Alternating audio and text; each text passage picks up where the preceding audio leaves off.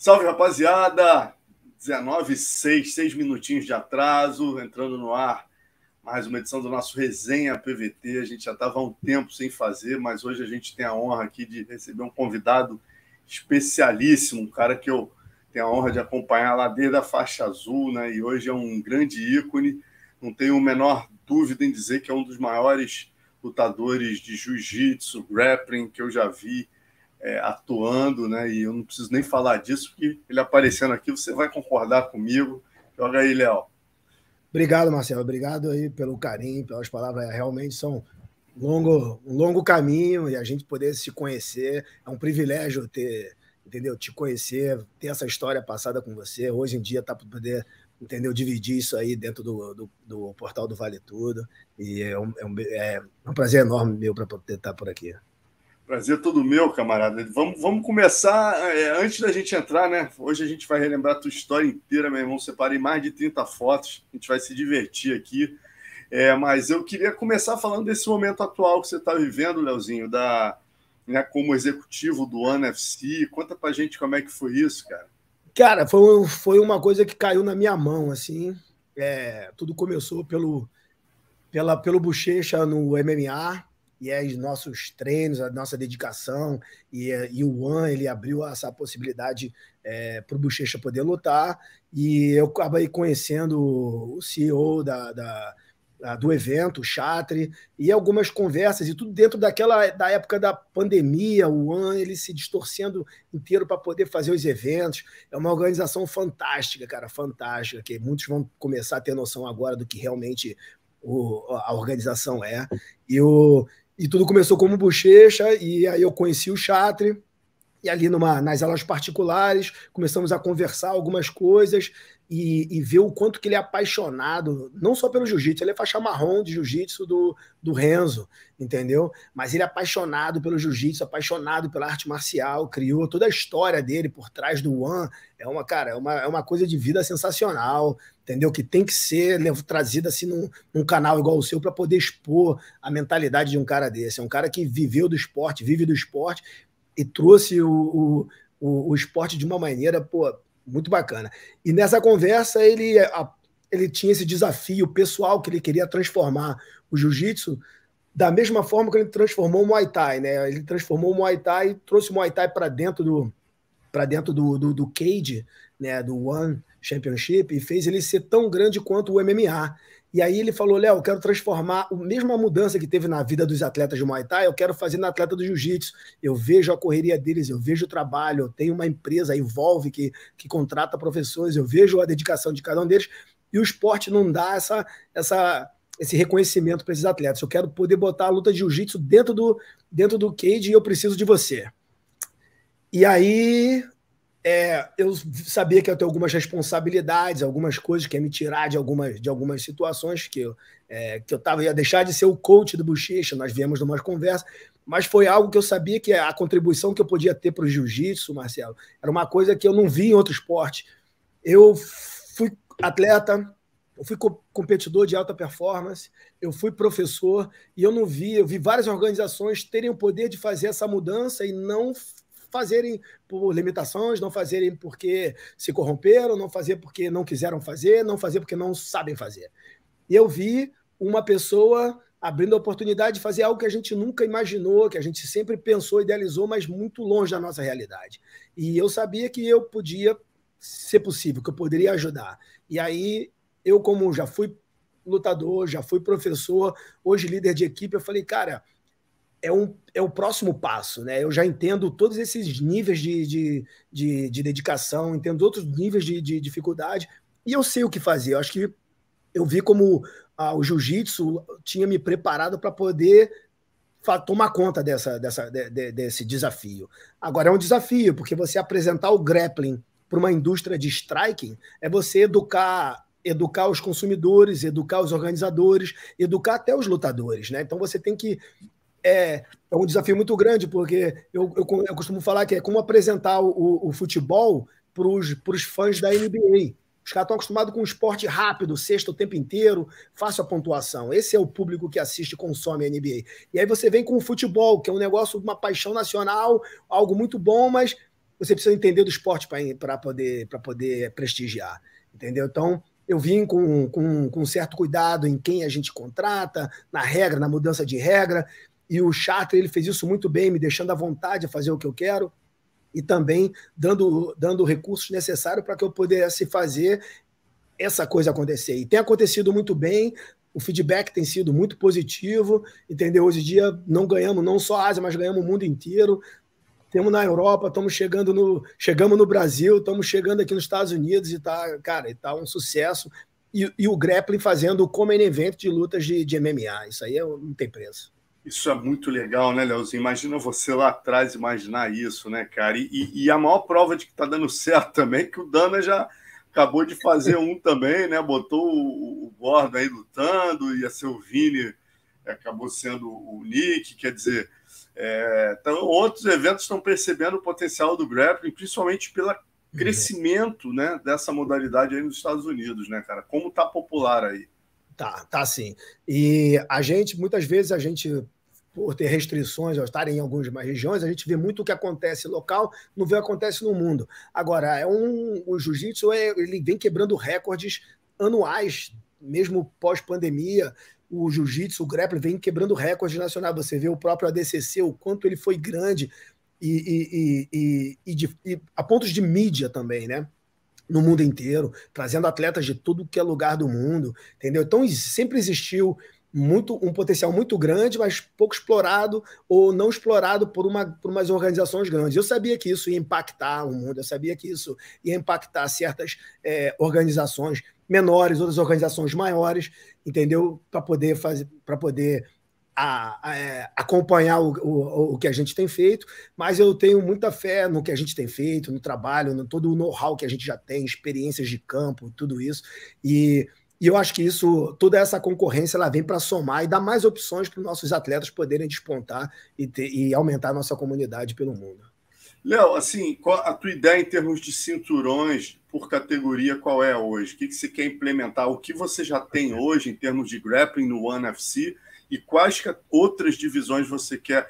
Tá aí, obrigado, Léo. É, Léo e Léo, né? O nosso Léo Fábio também, que está coordenando as carrapetas aqui. Isso é o cartaz Brasil, The Home of Martial Arts has a new home, né? Quer dizer, é o ano no combate aí. E aí a gente tem uma quantidade de feras, né, cara? O, o André Galvão, pô, o Guto, é, tanta gente boa. Mas qual a sua ideia em termos de novas divisões aí? Cara, a gente, a gente, eu, tô sendo mentoreado pelo Matt Hume, que é um, entendeu, excelente lutador. Você deve ter feito várias. Oh, com certeza, com certeza. Então, eu estou sendo mentoreado por ele. Eu tenho uma para me poder entender como funciona essa dinâmica de, de cinturão, criar, criar essa a categoria, levantar toda esse, essa, essa, essa dinâmica de luta. Então, nós eu assumi, quando eu assumi o ano, eles já tinham três categorias, né? É, que era a 135 masculina e 170 masculino. O que é a categoria que hoje tem quem tem um cinturão no 135 é o Mike Musimesh e no 170 o Cade Rutolo. Então eu assumi essa categoria já com esses atletas. Na feminino, a categoria ela estava ela está ainda em, em, divisão. Nós temos o Atom Wade, que é no 115 e nós temos a categoria do 125. São duas categorias que elas estão ainda se formando. Então são essas as categorias que nós temos atualmente. Agora nós temos e nós entendemos que é também precisamos fazer lutas que outras categorias precisam, né? Então o, a, a ideia é ter outras categorias, a, a ideia é poder usar a mesma maneira com a que a gente, como a gente aproveitou o momento do 170, toda, todo, uh, todo a, a, a, mídia por trás do ADCC e a categoria, uma das, das categorias, ou a categoria mais concorrida, né, que foi a 77 quilos, a gente aproveitou essa, essa, essa, esse, esse momento e foi a categoria que a gente investiu mais. Trouxemos vários atletas, fizemos eles lutar entre eles. Então, o, a ideia é poder fazer, usar esse mesmo, mesmo momento que, que o esporte a, é, às vezes ele se instala, ele tem por, por oportunidade de outras, de outras organizações, ou também mesmo pela, pelo, pelo, pelo, pela nossa criação de convidar atletas que vão fazer lutas, entendeu? que vai trazer uma, uma credibilidade muito boa para o esporte, são pessoas relevantes no esporte, que vai aumentar essa, essa, essa procura pelo, pelo, pela, pela categoria, e a gente vai criar a categoria. Mas a ideia são é ter mais categorias, ter a categoria, principalmente uma categoria mais pesada, onde nós temos vários outros atletas que têm, e inclui isso, inclui brasileiros, americano e europeu, que tem disputa, que é essa é a, é a ideia. Né? Então, gente vai poder ter mais categorias, o que o fator limitante hoje que a gente tem é a questão de, de, é, do, de eventos. Nós temos um a dois eventos por mês. Então, por evento, eu tenho um limite de duas, de duas lutas, de duas a três lutas de grappling, entendeu? E tudo muito no começo. Então, eu tenho que acertar, as lutas têm que ser muito acertadas, as lutas têm que ser, tem que levantar uma, uma, uma, uma, uma uma, uma galera, tem que ter uma movimentação muito boa, de um feedback bacana, entendeu? Então eu tenho duas lutas para acontecer por evento e, a, e, e, pra, e, e, poder conquistar outros, outros espaços, né? Então a gente também eu não quero poder crescer a categoria contratando muitos atletas e deixar essas pessoas encostadas por muito tempo, tendo em vista que o grappling luta muito, com muito mais frequência com o MMA. O MMA tem lesões, tem outros, vários outros tipos de, de de, de, de coisas que limitam que a lutador lute com muita frequência. O ele pode lutar todo mês, entendeu? Então a ideia do Chakra é poder ter eventos praticamente toda semana e poder os eventos do Grapples eles participam juntamente com com, com os, os, as lutas de MMA e kickboxing, Muay Thai, mas também tem eventos específicos de grappling. Acredito que essa é uma coisa que não está longe da nossa realidade e que também vai ajudar a poder acarear mais lutadores e botar mais, mais lutas para eles. Pô, muito legal, cara. É, uma curiosidade: a galera que é contratada por grappling tem, é, assim como o MMA, né, eles recebem por luta que eles fazem ou eles têm um FII mensal? Cara, ó, eu vou. Ele, eles são. Não tem. Não se vê diferença. Isso é que, é, cara, que me apaixonou pelo. O respeito que ele tem com os atletas da, MMA é, a mesma, é o mesmo tratamento com, e respeito que eles têm com o atleta do grappling, Muay Thai e do kickboxing. Nós temos quatro modalidades, eles, todos eles são tratadamente iguais. Óbvio que a luta que a lutas, atletas e eventos geram mais, é, mais é, publicidade, existe um investimento muito grande do One no atleta, de fazer com que o atleta ele seja referência, ele seja aquela, um, aquele herói local que a gente tem para representar e, e motivar e incentivar outros lutadores. Então, existe uma, uma, uma, um compromisso entre, entre o One e os atletas de, de, de estabelecer um, um, existe um respeito mútuo de, de arte marcial. Eu participei de muitos eventos e, e, eu nunca vi um evento que tratasse com tanto respeito e dignidade é, o, o, lutador marcial, entendeu? Aquela, aquele, aquele warrior spirit, né? Que a gente fala muito de respeito, lealdade, gratidão, entendeu? Eu, eu vejo uma cobrança muito grande entre as partes. Eu vejo uma regras que, que mantém essa, esse respeito, esse respeito mútuo. E, e, e eu vejo e eu vejo essa, essa, essa entrega muito grande dos dois lados. Né? O... Perdão, me perdi na. É uma entrega muito grande, exatamente, né? Que pô, você percebe aí que é, tem uma preocupação com os atletas e tudo isso. Eu tava, eu, a minha pergunta era se eles recebem salários é. mensais, né? Exato. Então, como dito isso, o que, que acontece? Todos os atletas eles têm o, o show fee deles, que são que é o, a, a, bolsa deles que, que, que, que, eles têm. Eles têm bônus específicos na, na, na pelo grappling, né? É, bônus específico por finalização, porque a gente incentiva a finalização. Somos a, a organização que tem acima de 70% de, de, de finalizações e nocaute na luta. Então, é uma das prioridades incentivar a finalização, entendeu? Então, o, todos os recursos são criados para motivar os atletas a ter uma performance é muito grande. Então, é, eles têm a, a, bolsa, eles têm esse, essa, esse bônus pra, pela finalização, e eles têm o, os 50 mil bônus é, de performance que o Chatri, ele assistindo a luta, ele dá no momento que a luta acaba. Né? E Lembrando que não é um bônus de que é só para a finalização, aquele é um bônus da performance, a maneira como o lutador se entrega, a maneira que ele luta, a maneira que ele, que ele cria atrás. Já tivemos luta dentro do grappling que não houve finalização, mesmo, mesmo assim o atleta ele ganhou a, a bonificação de 50 mil dólares. Então é um bônus a mais para poder ter aquela entrega. E os contratos é, do, do campeão sofrem mudanças que são específicas pelo, pelo, pelo seu, pela sua performance e, e entendeu? E aí ele é, cada um acaba sendo avaliado de alguma de, de uma da maneira com que ele representa é, o esporte ou ele gera gera um valor é, para dentro, dentro da, da, da, empresa. Muito legal, Leozinho. Agora, curiosidade, tem alguma expectativa de ter um evento no Brasil? Já se fala disso? Tem noção de primeiro, segundo semestre, de cidade?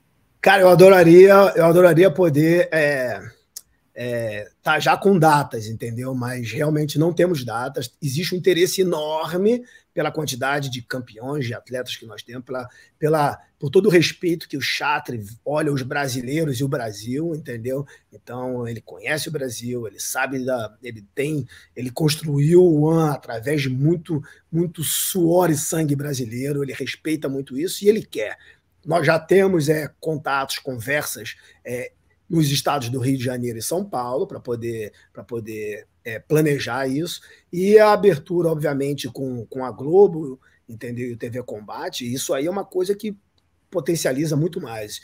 São, uh, não tem uma data específica, mas, é, cara, eu, eu acredito que está dentro dos planos para o 2023. O Brasil está dentro do, do, dos nossos planos, sim.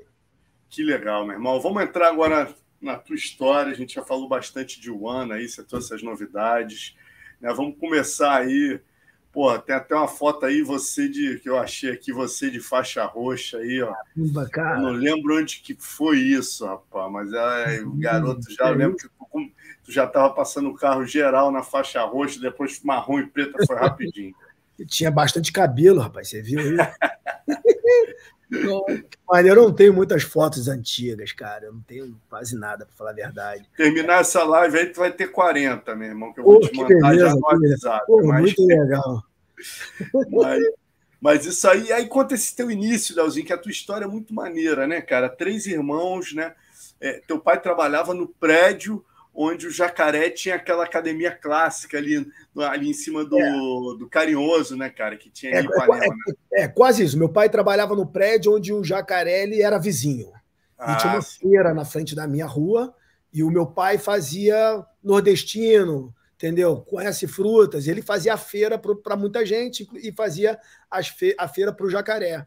E ali foi conhecendo quando meu pai conheceu o jacaré. O jacaré montou a turma de criança e, e convidou, via a gente na, na rua, e convidou o meu pai e falou: leva os garotos lá.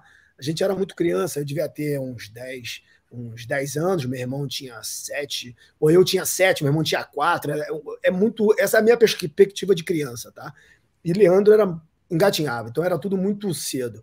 Agora, eu lembro de nós éramos, as crianças brincavam na rua, muitas das brincadeiras era, era de, de luta, entendeu? Jacaré talvez tenha visto uma oportunidade de poder é, não só ajudar a gente, mas de ter mais alunos e, e também de, de, de luta, e da gente estar tá na luta na rua o dia inteiro e poder, e poder ser mais um dentro da academia. Meu pai viu a oportunidade de poder criar três meninos. A gente morava, meu pai é porteiro do prédio, a gente morava num quarto sala, a máquina de lavar ficava dentro da sala, entendeu? Então, tipo, não tinha muito espaço, né, para todo mundo. Três garotos cheios de energia. Meu pai não queria que a gente ficasse na rua, porque ele trabalhando na rua sabia das confusões que as crianças se metiam, né? E ele querendo cuidar ali, zelar pela gente, ele bota no jiu-jitsu, que o jiu-jitsu vai ser melhor do que ficar na rua. E lá dentro a gente foi abençoado de ter o jacaré na nossa vida, que ele, ele fazia ele, ele fez o papel de, de mentor, entendeu? Muito bem. Era um cara que cuidava, sempre cuidou muito das crianças, sempre cuidou muito dos, dos atletas. Aprendemos ali os fundamentos do esporte, mas aprendemos os fundamentos de, de, de cuidados, de alimentação, entendeu? De, de, de, preparação física, entendeu? O Jacaré sempre foi um cara muito, muito, muito educacional para gente, entendeu? E, e, e, a, e a gente criou um relacionamento que trans, cediu desse de professor, coach e virou e virou um tio, virou um pai para gente, né? E eu comecei como toda criança, entendeu? Não sei se era se eu queria defesa pessoal, que eu queria. Na verdade, eu era fã do Bruce Lee, entendeu? Assisti os filmes de Kung Fu, entrei achando que ia dar soco e chute. Uma semana depois não tinha nada de soco, não tinha nada de chute. Eu não curti muito, entendeu? Porque era luta agarrada, eu esperava, esperei fazer uma coisa e fiz outra, entendeu? Então, para mim era, não, entendeu? Não fazia muito sentido o que eu via nos filmes. Um monte de pontapé, chegava lá, tinha que agarrar os outros. Né? mas, mas o que me segurou, Marcelo, é que tinha uma menina lá, cara, que ela pô, me dava um pau todo dia, ela me amassava. Aí eu voltava para casa e o meu pai nunca foi assistir meus treinos, porque ele trabalhava muito. Ele, e aí, filho, como é que foi? Gostou? Eu, pai, não gostei muito, não. Mas eu vou voltar. Então, mas meu pai nunca entendeu. Você vai voltar por que se você não gostou? O que eu não podia contar, que o meu ego não deixava, é que eu apanhava de uma menina. Eu ia bem com os outros garotos, mas tinha uma menina lá que me batia. E eu não queria levar isso, eu queria devolver. Depois que eu devolver, aí eu paro. E eu nunca, é a verdade que eu nunca devolvi.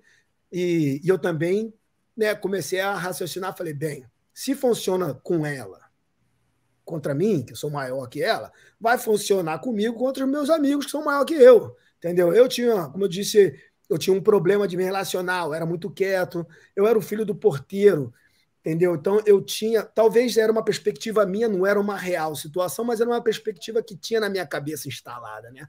Eu estudava numa escola pública que era dentro, do, dentro da comunidade, praticamente dentro do, do, do Cantagalo, né? E, e eu não era da comunidade. E todo mundo se viam, se encontravam, moravam junto, e eu era o garoto da rua para eles. Então eu tinha uma dificuldade de entrar no grupo deles, porque eu era o garoto da rua, eu não era o garoto que vivia com eles dentro da comunidade. E eu estudei a vida inteira no José Linhares, depois fui para Marília de Dirceu, entendeu? Tive depois grandes amizades, porque o jiu-jitsu me propôs isso também. Na rua, eu, eu, eu tinha uma certa dificuldade, porque meu pai era o porteiro e eu me via mais inferior do que os meu, do que o meu pai trabalhava para muito desses garotos que era amigo meu de rua, né? E brigadeira de criança sabe, acaba caindo confusão, briga, quer brigar e, e aí a ordem lá em casa era não briga, porque se tu briga, e bate num garoto desse, o pai do garoto briga comigo. Então eu ficava naquela, posso brigar, mas não posso, não posso bater. Se eu, se eu apanho, vou apanhar em casa. Entendeu? Mas, pô, eu já estava na escola. Se eu, se eu apanhar na rua e apanhar em casa, apanho duas vezes. Se tiver que brigar na rua, eu vou bater na rua, que eu apanho em casa, pelo menos empata. Então eu, ficava nessa dinâmica. E o jiu-jitsu ele me ajudou muito, porque me ajudou a não que eu saí me defendendo, batendo todo mundo, porque o jiu-jitsu, a, a, a, mais importante da, da, da, arte marcial e do poder que ela te dá é essa magia de você ficar, ter um controle, você começar a conversar, de olhar no olho da pessoa, conversar e você não precisar chegar às vias de fato. E quando chegava, eu não precisava trocar soco, nada. A briga era rápida, limpa e, e totalmente dentro do controle, e eu saía como, entendeu? Sem ter agredido, sem ter rasgado nada, era só no jiu-jitsu mesmo. E isso me, e isso me, me ajudou a me estabelecer e ganhar confiança e fazer grandes amizades na escola, entendeu? Assim como também na rua, amizades que foram essa que eu levo até hoje. Muitos, a maioria desses amigos que foi engraçado depois entraram para o jiu-jitsu e aí o Jacaré fazia um trabalho muito bom social com, com o Morro do Cantagalo e ali ajudou a gente, a, a, a, meus dois mundos se colidiram e, e, e, a, e o jiu-jitsu tinha uma coisa que eu só via isso, depois eu entendia isso na praia, que a praia não tem isso, junta todo mundo. E o tatame fazia isso, juntava os meus amigos da rua com os meus amigos da escola, e todo mundo se relacionava muito bem, viraram grandes amigos, e, obviamente, eu tive o maior benefício disso tudo. E o, o que é legal, né, Leozinho, até dentro dessa dinâmica que você falou, né, que parada interessante, é, independente de classe social, tudo isso Cara, ali no tatame a gente passa a respeitar, não é o cara que é o médico, é o doutor, advogado, a gente passa a respeitar o cara que é o melhor. E você sempre foi um gênio na parada, né, cara? Você, você sempre foi um cara diferenciado, assim, em termos de habilidade, tá? Então, isso é, é interessante você trazer essa perspectiva, né? Que você, de repente, ali, você não se enquadrava nem tanto com a galera da comunidade, e nem tanto com a galera ali dos, dos G15 e tal, mas de repente, para os dois mundos, você passa a ser o cara, né, meu irmão? Que nego olha e fala, porra, eu tô treinando porque esse moleque é um fora de série e, eu, e, e por causa dele eu me motivei a vir treinar, né, cara? E o mais legal disso tudo, né, é você, quer dizer, depois disso tudo, ah. ainda influenciar seus dois irmãos, né, e mudar totalmente a vida da sua família. E hoje em dia, três faixas pretas, né, papai mamãe mega orgulhosos aí, um morando em Portugal, dois, pô, Ricardinho, né, multicampeão mundial, o Leandrinho veio depois, mas também conquistou respeito lá na CAI e no mundo da luta, e você não precisa nem falar, né, cara? Então, quer dizer, o jiu-jitsu literalmente revolucionou a vida da tua família. Não, verdade. Tipo, é, olhando, olhando essa foto aí, é, passa aquele flash rápido, assim, né? Tipo, de todas as coisas que, é, que a gente veio, que a gente passou. É, como você falou, é, eu entendi muito cedo que a ferramenta do jiu-jitsu era algo único para mim. Né? E, que, e era com essa. Eu sempre tive a responsabilidade dos meus pais de poder ser o mais velho e, e, e colocar eles no exemplo. Na cabeça deles, se eu, se eu desengatasse, todos eles desengatariam. Meu pai trabalhou na rua o tempo inteiro como porteiro, a minha mãe faxineira, fora de casa para poder ajudar. Eu fui o, o, o muito das vezes o pai dos meus irmãos. Eles me, me olham com um carinho, um respeito de pai sabe? Tipo, muitas coisas acontecem. Até hoje mesmo eu vejo eles que eles têm um carinho comigo como de pai. E eu tive essa noção que eu poderia, eu, eu conseguiria trocar essa, essa, esse, essa, a história da nossa família através do jiu-jitsu e através de uma disciplina que ia ser bem difícil, mas que seria possível. E, e depois de começar, eu tive noção mais ainda, porque aí cada um tem as suas dificuldades, né? Tipo, o Ricardo, ele tem um problema sério com dislexia, e, as, e, ele na escola era um problema muito grave, que a gente foi entender isso depois. E desde novo ele falava: Léo, se eu não for bom no jiu-jitsu, eu não sei, não vou fazer nada. Ah, investe Leandro, que Leandro é inteligente da, da, Leandro é inteligente aqui de casa, ele vai fazer a faculdade. Então a gente se mobilizou, a gente não sabia até onde que o jiu-jitsu como esporte naquela época também era muito hostilizado e, e, a gente não era bem visto. Então a gente sabia que era o momento que o jiu-jitsu tinha e a gente queria dar o máximo possível de proveito para Leandro, que era o menor, ele seria o inteligente e ele ia bancar ou, ou, ou ser o pilar, aquele pilar nosso no futuro, né? Só que jiu-jitsu cresceu, mudou esses paradigmas todo, quebrou essas barreiras, ganhou o mundo e a gente por estar inserido no esporte já há bastante tempo, a gente veio liderando essa, essa, essa, essa, essa nova onda, entendeu? E a gente, e eu, a gente sempre com muita disciplina, muita dedicação, muito compromisso, e quando isso expandiu, a gente já estava muito bem posicionado no esporte. Ricardo, ele entendendo a dificuldade dele, ele se dedicou mais ainda ao esporte, eu não, nunca fui gênio na escola, entendeu? Mas eu sabia, mas eu sempre eu tinha meus problemas pessoais, meus fantasmas pessoais, assim, espiritual, que eu sempre li a Bíblia para poder me, me achar ali e a, e a, luta me ajudou a criar essa quebrar essas barreiras. Eu sabia que era por ali que eu ia que eu ia que eu ia dar certo. E Leandro veio veio era o, o caçula, ele veio ele veio tipo muito no esporte até um determinado momento, e aí a vida com faculdade, teve filho cedo, tirou ele de, uma época de, da época de competitiva que seria importante para ele. Ele era o mais talentoso, tendo em vista, tipo, não só a altura dele geneticamente, mas ele era muito talentoso. Eu tinha, eu senti dificuldade de repetir muito mais às vezes as coisas. Ah, Leandro fazia as coisas com mais, mais, muito mais facilidade, nós percebíamos isso mas ele a vida dele tirou ele para uma outra para um outro lado e depois ele voltou para o esporte e foi interessante. Ele não foi o campeão mundial a gente tem uma história engraçada. E quando ele foi para a AKA os caras queriam contratar alguém para ser bom para poder treinar jiu-jitsu para esses atletas. E na verdade a gente olha o quem é bom de jiu-jitsu para dar aula é o cara que é campeão. E quando ele chegou lá para lutar e aí cara a história é engraçada porque ele a, a dinâmica most, colocou mostrou o quê? Ó o Rico é campeão mundial. O Léo é campeão de mundial. Mas o Leandro, o Leandro não é campeão mundial. Pô, eles mandaram o Leandro porque deve ser o cara que está ali, né? Desempregado, talvez não tenha nada para fazer. E, na verdade, o Leandro era o único que poderia, porque ele é o único que tinha visto, morava nos Estados Unidos. Eu é, liderando a equipe com a minha academia em São Paulo, Rico também no Rio de Janeiro, e o único que poderia realmente era Leandro. E Leandro foi para lá com essa. E os caras, naquela conversa deles, e a gente soube depois né, pelo, pelo Daniel Cormier, é, pelo Ken Velasquez e também pelo Javier, eles contando, eles contando isso. falou, porque eles falaram: ah, Léo, você acha que para você está sendo de. Porque quando eu fui morar lá, eles fizeram uma casinha. E é normal, né? Tu entra na academia, tu é um garoto novo, todo mundo quer treinar contigo. E quando eu cheguei lá, tive uma casinha, né, de para ser bem-vindo ao time deles.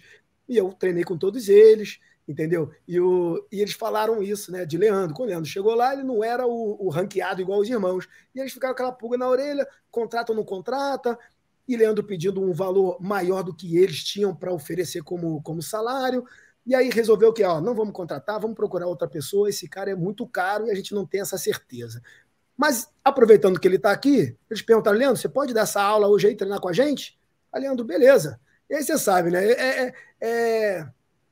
Você treinar num ambiente assim é, é, é tua entrevista de trabalho, né? Leandro foi treinar, parece que o mais ranqueado lá do jiu-jitsu, do grappling na época, era aquele Kochek.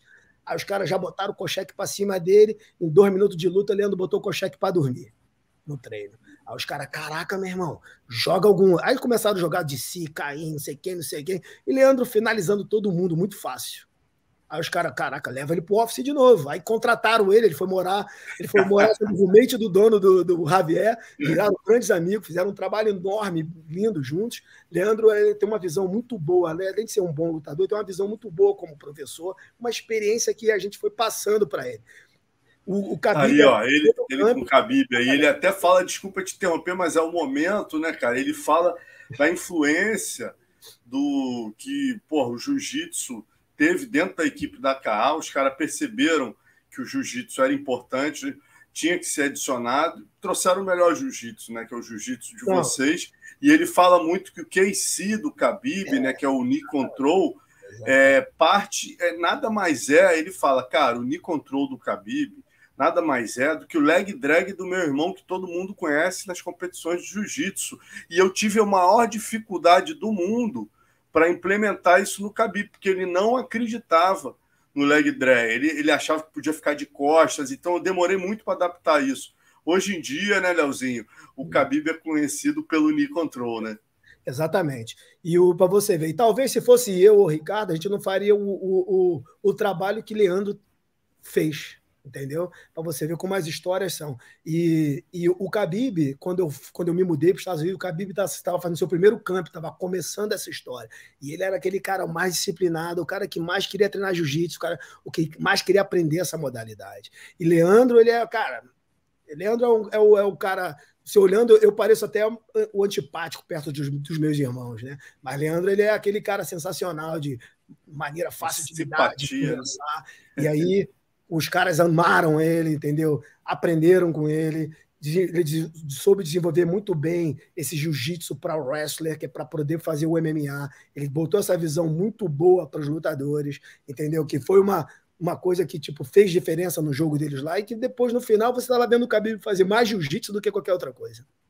É verdade. Hoje aqui tem até uma outra foto aqui, cara. Olha aí. Ah. Conta aí, como é que foi essa foto aí? Como é. é. que era o início aí? Você deve ter treinado com essas feras aí. Como é Realmente, que eram os caras? Como é que foi a evolução deles, Leozinho? Eu disse que os caras têm um jiu-jitsu de alto nível. Hoje seu irmão falou: é. se eu botasse o Makachev, o Khabib, o Rock Hold hoje no ADCC, eles iam dar trabalho para as cabeças. O que, cara, que você acha? Eu eu, eu, eu tenho certeza que se eles tivessem Leandro sentado no corner, sim, entendeu? Porque o Leandro no corner, ele sabe muito bem como funciona o jogo, ele consegue ler o adversário, ele sabe como, como pontuar as coisas, entendeu? Agora, o... Eu conheci o Makachev nessa foto, entendeu? Eu treinei com o Khabib, conheci o Khabib, entendeu? Lá no camping, eu já morava com meu irmão, ele estava no início da AKA, e o meu irmão, depois desse início, teve uma febre de, de daguestaneses, de russo para treinar com o Leandro, e para treinar lá, mas principalmente com o Leandro, que eles queriam aprender o que Leandro tinha para ensinar. E eles viraram amigos assim, tipo, uma amizade muito grande, muito bonita, de respeito muito grande entre eles. Essa foto foi agora no One. É, eu estava entrando na sala onde estavam vários atletas, várias pessoas para almoçar, e eu não conhecia o Magachev. Eu tava, sei quem é, obviamente. Foi logo, foi recente, foi logo após a, a, as últimas lutas dele, o último evento do nosso do One. E aí eu entrando, ele se levantou, veio falando comigo, falou: Where is my coach? Cadê meu coach? Cadê meu coach, seu irmão? Cadê o meu coach, seu irmão? Aí ele veio falando, eu falei, ô, oh, pô, prazer, não, Leandro é o meu irmão. Aí começamos a falar de Leandro, ele falou, me dá seu celular aqui. Ele fez o selfie para mandar pro meu irmão, já começou a ligar pro meu irmão, falar, ó, oh, olha aqui. E aí começou aquela samba, o samba, aquela. Isso é, foi depois dele ganhar do Charles? Foi, foi agora, foi agora. É, foi bem. Foi, foi, foi agora. Pô, então ele que foi falar com você já sendo campeão, né? Sim, sim, sim. Não, agora, uns caras muito, muito humildes, assim, o, o que eu vejo deles, eles são, cara, os nossos manauaras, entendeu? Os nossos nordestinos, assim, sabe? O pessoal do norte, os manauara, que são aqueles caras que. Casca grossa, eles, né? Caixa grossa, se empenham, se dedicam, não tem um plano B, esse é o plano, e, e entendeu? E cai para dentro, faz, faz o negócio acontecer. Muito a dinâmica de um cuidar do outro, de se educarem, são muito parecidos com o brasileiro, entendeu? Gostam de cuidar um do outro, de ensinar um para o outro, lutam, brigam entre eles, mas é entre eles e é, e é tudo aqui. E, então você vê um, vê um respeito que segue geração muito semelhante o respeito que a gente tem, que o brasileiro tem mais na, no interior, nordestinos, entendeu? Eu sou filho de nordestino, então aquele relacionamento de pai com filho, de, de, tratamento do mais velho, de você dar sua palavra, uma lealdade que fere, que vai além do, do da, daqueles compromissos de papel, entendeu? Então você vê uma você vê uma, uma, uma educação é, muito semelhante com a nossa. Agora, os caras são são o, o brasileiros, são, meu irmão, é, sangram, dão a vida pelo aquilo que eles acreditam, entendeu? E, e querem provar entendeu? Para todo mundo que, que acho que, que é possível. Você falou que não treinou com o Makachev, mas treinou com o Khabib. Óbvio que treino não se comenta, mas o que, que mais te impressionou no Khabib quando você treinou com ele? Ele já era campeão do UFC quando você treinou, e o que, que mais te impressionou nele, Leozinho? Cara, ele estava treinando para fazer a luta com o Timbal. Foi a primeira luta dele do UFC. Ah, tá. Entendeu? Então, tipo, ele. Eu não treinei o camping dele inteiro. Eu morava lá, eu fazia o camping do. Eu estava treinando o jiu-jitsu eles treinavam o MMA, entendeu? Então, no cronograma dele, algumas, alguns treinos a gente participava, que era o treino do wrestling e o treino de jiu-jitsu, porque no wrestling eu ia pro eu ia para a sala deles para eles poderem para me poder treinar o wrestling com eles. E na sala do e na, na no dia do jiu-jitsu, é, eu participava do treino junto com meu irmão, que meu irmão que puxava esse treino, então eu participava desse treino. E ali a gente fazia aula que tinha o roteiro do dia, e no final a gente fazia vários sparrings, entendeu? Então a gente tinha os grupos, entendeu?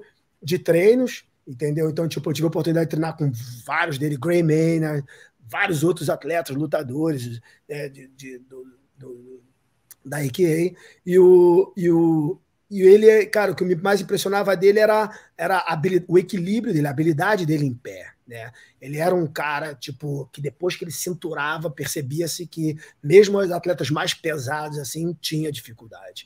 É, era o primeiro camp, mas depois, revendo uma resposta do meu irmão falando, é, ele tinha uma habilidade dele de perder peso, de manter o peso, de perder peso, era uma coisa tipo, que poucas pessoas conseguiriam fazer. Então, geneticamente, ele tinha essa, essa habilidade natural.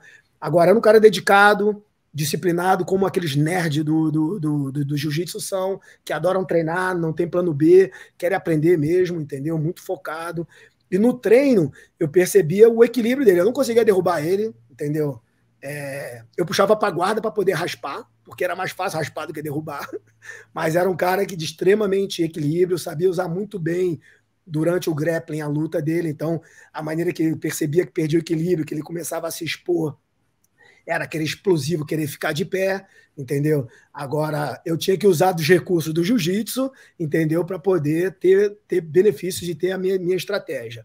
Agora, é, e talvez essa, esse encontro talvez seja o que, que tenha também, não chocado, mas que tenha tido, tido um inlight nele para ele saber, meu irmão, esses caras do jiu-jitsu têm uma coisa que eu não tenho entendeu? E aí essa procura e essa aliança que ele teve com o Leandro, porque logo antes de acabar o camp dele, eu também me mudei para Califórnia, e aí eu não, não participei, mas a gente sempre teve uma troca, entendeu, de carinho assim bem especial, porque ele sempre tratou muito bem o meu irmão, meu irmão sempre falava muito bem dele, e eu acompanhava o, a, o meu irmão, eu mentoreava meu irmão quanto às posições, então eu participava muito de muitos, muitos campos que eles, que, eles, que eles participavam juntos. E, e, cara, a saída do seu irmão de lá, assim, né? Com relação. É, seu irmão mostrou uma certa mágoa com algumas, talvez algumas pessoas da equipe, né? Mas pelo que você está falando, é, o lado da Guestanês aí ainda mantém uma relação muito boa, né? O Cormier, por exemplo, o lado da, da Guestanês da, da AKA mantém uma relação boa ainda com o teu irmão, né? Não, sim, ele tem grandes amigos lá, entendeu? Ele entregou a AKA no momento que ele também acreditou que seria que seria possível. Óbvio que às vezes a, tiveram dramas, coisas que eu não sei os detalhes, entendeu? Mas a gente, toda a divisão ela tem, ela tem a sua carga emocional, entendeu? No, no, ela não começa no dia que se separaram, mas começa um pouco antes. O compromisso do o meu irmão queria queria e, e o, pelos atletas, os atletas fizeram com que ele também fechasse esse ciclo que era de entregar, de deixar todos os atletas dele sem é, é, sem estar na mão, né? Então o Caim Velasquez se aposentou com ele com ele no corner, o DC Cormier foi o próximo, o, e o Khabib era, seria o próximo. Então, quando o momento que ele, ele entregou aqueles atletas que ele tinha, que ele tinha uma, uma responsabilidade a mais, ele também foi quando ele também decidiu é, partir, de, ter a sua carreira no, no, no, no jiu-jitsu, montar seu lugar próprio, e aí ele, ele continua. Tem grandes amizades lá, os professores de lá são são amigos dele, tem grandes amizades ainda na IKEA. Hoje em dia ele trabalha ainda com o MMA, ele trabalha com alguns caras específicos, né? O Chito Veras, né? É um atleta que ele que ele tem que ele tem fez já participado de alguns de alguns campos e você tem visto uma diferença no chão dele já é, enorme. É, então, tipo, ele tem trabalhado assim específico apenas com alguns atletas, mas se dedicado muito à família e ao jiu-jitsu lá em São José. Voltando aqui para. Vamos voltar aqui para a história. É... Uma boa galera. galera essa galera. Essa galera aí, eu acho que está quase todo mundo, só falta o principal, o, o, o, pai da, o pai da família, né? Que é o Romero Jacaré, né? É, é verdade, verdade, verdade. Isso aí eu não me lembro o campeonato que foi. Não, mas. Eu acho que foi um campeonato que... da Aliança. Né? É, devia ser Copa, aquela Copa Aliança que a gente tinha. Uhum. Verdade. Pô, que legal. Pô, mó galera, olha. O Telo. Ratinho, aqui, Ratinho o, o último aqui debaixo da direita, que também é meu mestre. Você é. começou, quando você começou, ele era um dos instrutores do, do Jacaré também, né? Cara, o Ratinho, ele chegou, ele era, tinha judô. Eu, era, eu, fazia, eu não participava dessa aula de adulto, né? Essa galera aí, ó, Telo, Ratinho, Jamelão, entendeu? Eles eram meus irmãos mais velhos. Depois vieram o mais novo. O, o próprio Múzio veio depois, mas era aluno do, do, do Gigi do Trave, né?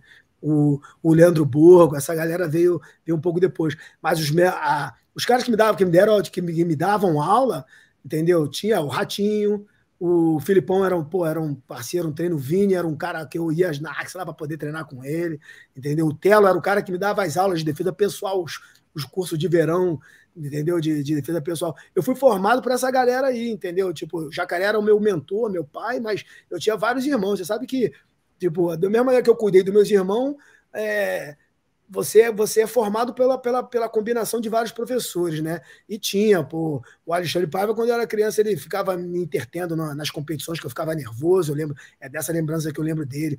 O Magrão, o Magrão, o irmão do Fábio, foi, pô, entendeu? Me ajudou bastante, dava muita aula, foi um dos caras que, depois que o Jacaré se mudou para Atlanta, era o cara que tomava conta da academia, que foi meu professor, praticamente eu uma faixa marrom inteira, entendeu? O Sarrusso, pô, essa galera lá da farm, a mesma galera da turma, da rua dali, né? E, e o Telo, pô, o Telo era dava as aulas de defesa pessoal, os cursos de defesa pessoal, que, que foram aquelas primeiras coisas motivadas para você começar a fazer o no-gi naquela época. Pô, muito legal rever essa, Maneiro. Agora vamos, vamos começar a falar da, da, das competições, cara, das competições que marcaram. Eu costumo dizer que o pódio, o pódio onde o bicho mais pegava era esse teu pódio aí, meu irmão. Se alternava as figuras aqui, ó. É. O Léo Santos chegou um pouco depois, né? Mas você, o Shaolin e o Feitosa, era cada campeonato mudava o lugar do pódio, né, meu irmão? É verdade. A gente, a gente teve uma rivalidade enorme e muito saudável. Acho que tipo essa rivalidade ajudou a gente também a poder querer ter uma performance diferente a cada competição. Não dá para voltar com a mesma coisa e querer ser campeão. Você tinha que estar tá mudando, né? Agora, o Shaolin e o Feitosa, e tanto o Léo Santos também, eles tinham uma categoria muito muito é, definida. O Jacaré ele tinha uma ideia muito diferente para mim. Ele queria que eu fosse caçar lutador. Eu, eu era um peso leve, gordinho, né? Que gostava de comer bem, principalmente pão, né? Eu adorava comer pão, gosto muito ainda. Mas o, o Jacaré ele tinha uma essa ideia para de, de Léo, você tem que lutar, vai lutar no pena esse ano. Ah, agora esse campeonato você vai de leve. Ó, oh, meu irmão, o médio que tá tá danado, aqueles caras lutando lá, meu irmão, vai pro médio. Ó, tem uns caras no pesado que você precisa lutar. Então ele ficava me testando para poder me jogar lutar contra o, o, uma, uma pessoa que estava em, em, em, ascensão, que estava em, em, evidência, e não muito em ser campeão da categoria. Entendeu? Então foi com esse estigma que eu fui criado, e isso também me, me gerou. Isso foi isso que me, que me eu, quando eu chegou uma hora que quando eu já tinha noção do que eu queria para mim mesmo, era isso que eu queria. Eu não queria caçar título, eu queria caçar lutador. Eu queria me testar com lutadores, eu queria me testar em algumas em diferentes lutas, eu queria me testar como atleta em, em algumas modalidades. Fui lutar absoluto, entendeu? Fui fazer loucura, mas é mas esse pódio e essa galera conviver muito com. Quantos? Vamos lá, vamos, vamos só para a galera que está em casa, que não acompanhou essa essa era. E essa foto eu fiz, se eu não me engano, pelo pódio, é o ano que surge o BJ Penn, né, cara? O primeiro faixa preta gringo aí, se eu não me engano. Mas deve vocês sido, competiam muito foi, disso. Foi, esse foi o último Mundial, acho que deve ter sido de 99. Eu perdi por Feitosa. Não, perdi por Shaolin na semifinal. Entendeu? Mas quantos. É, vamos lá, placar, que a galera. Quantas vezes você lutou com Shaolin, quantas vezes com Feitosa no kimono?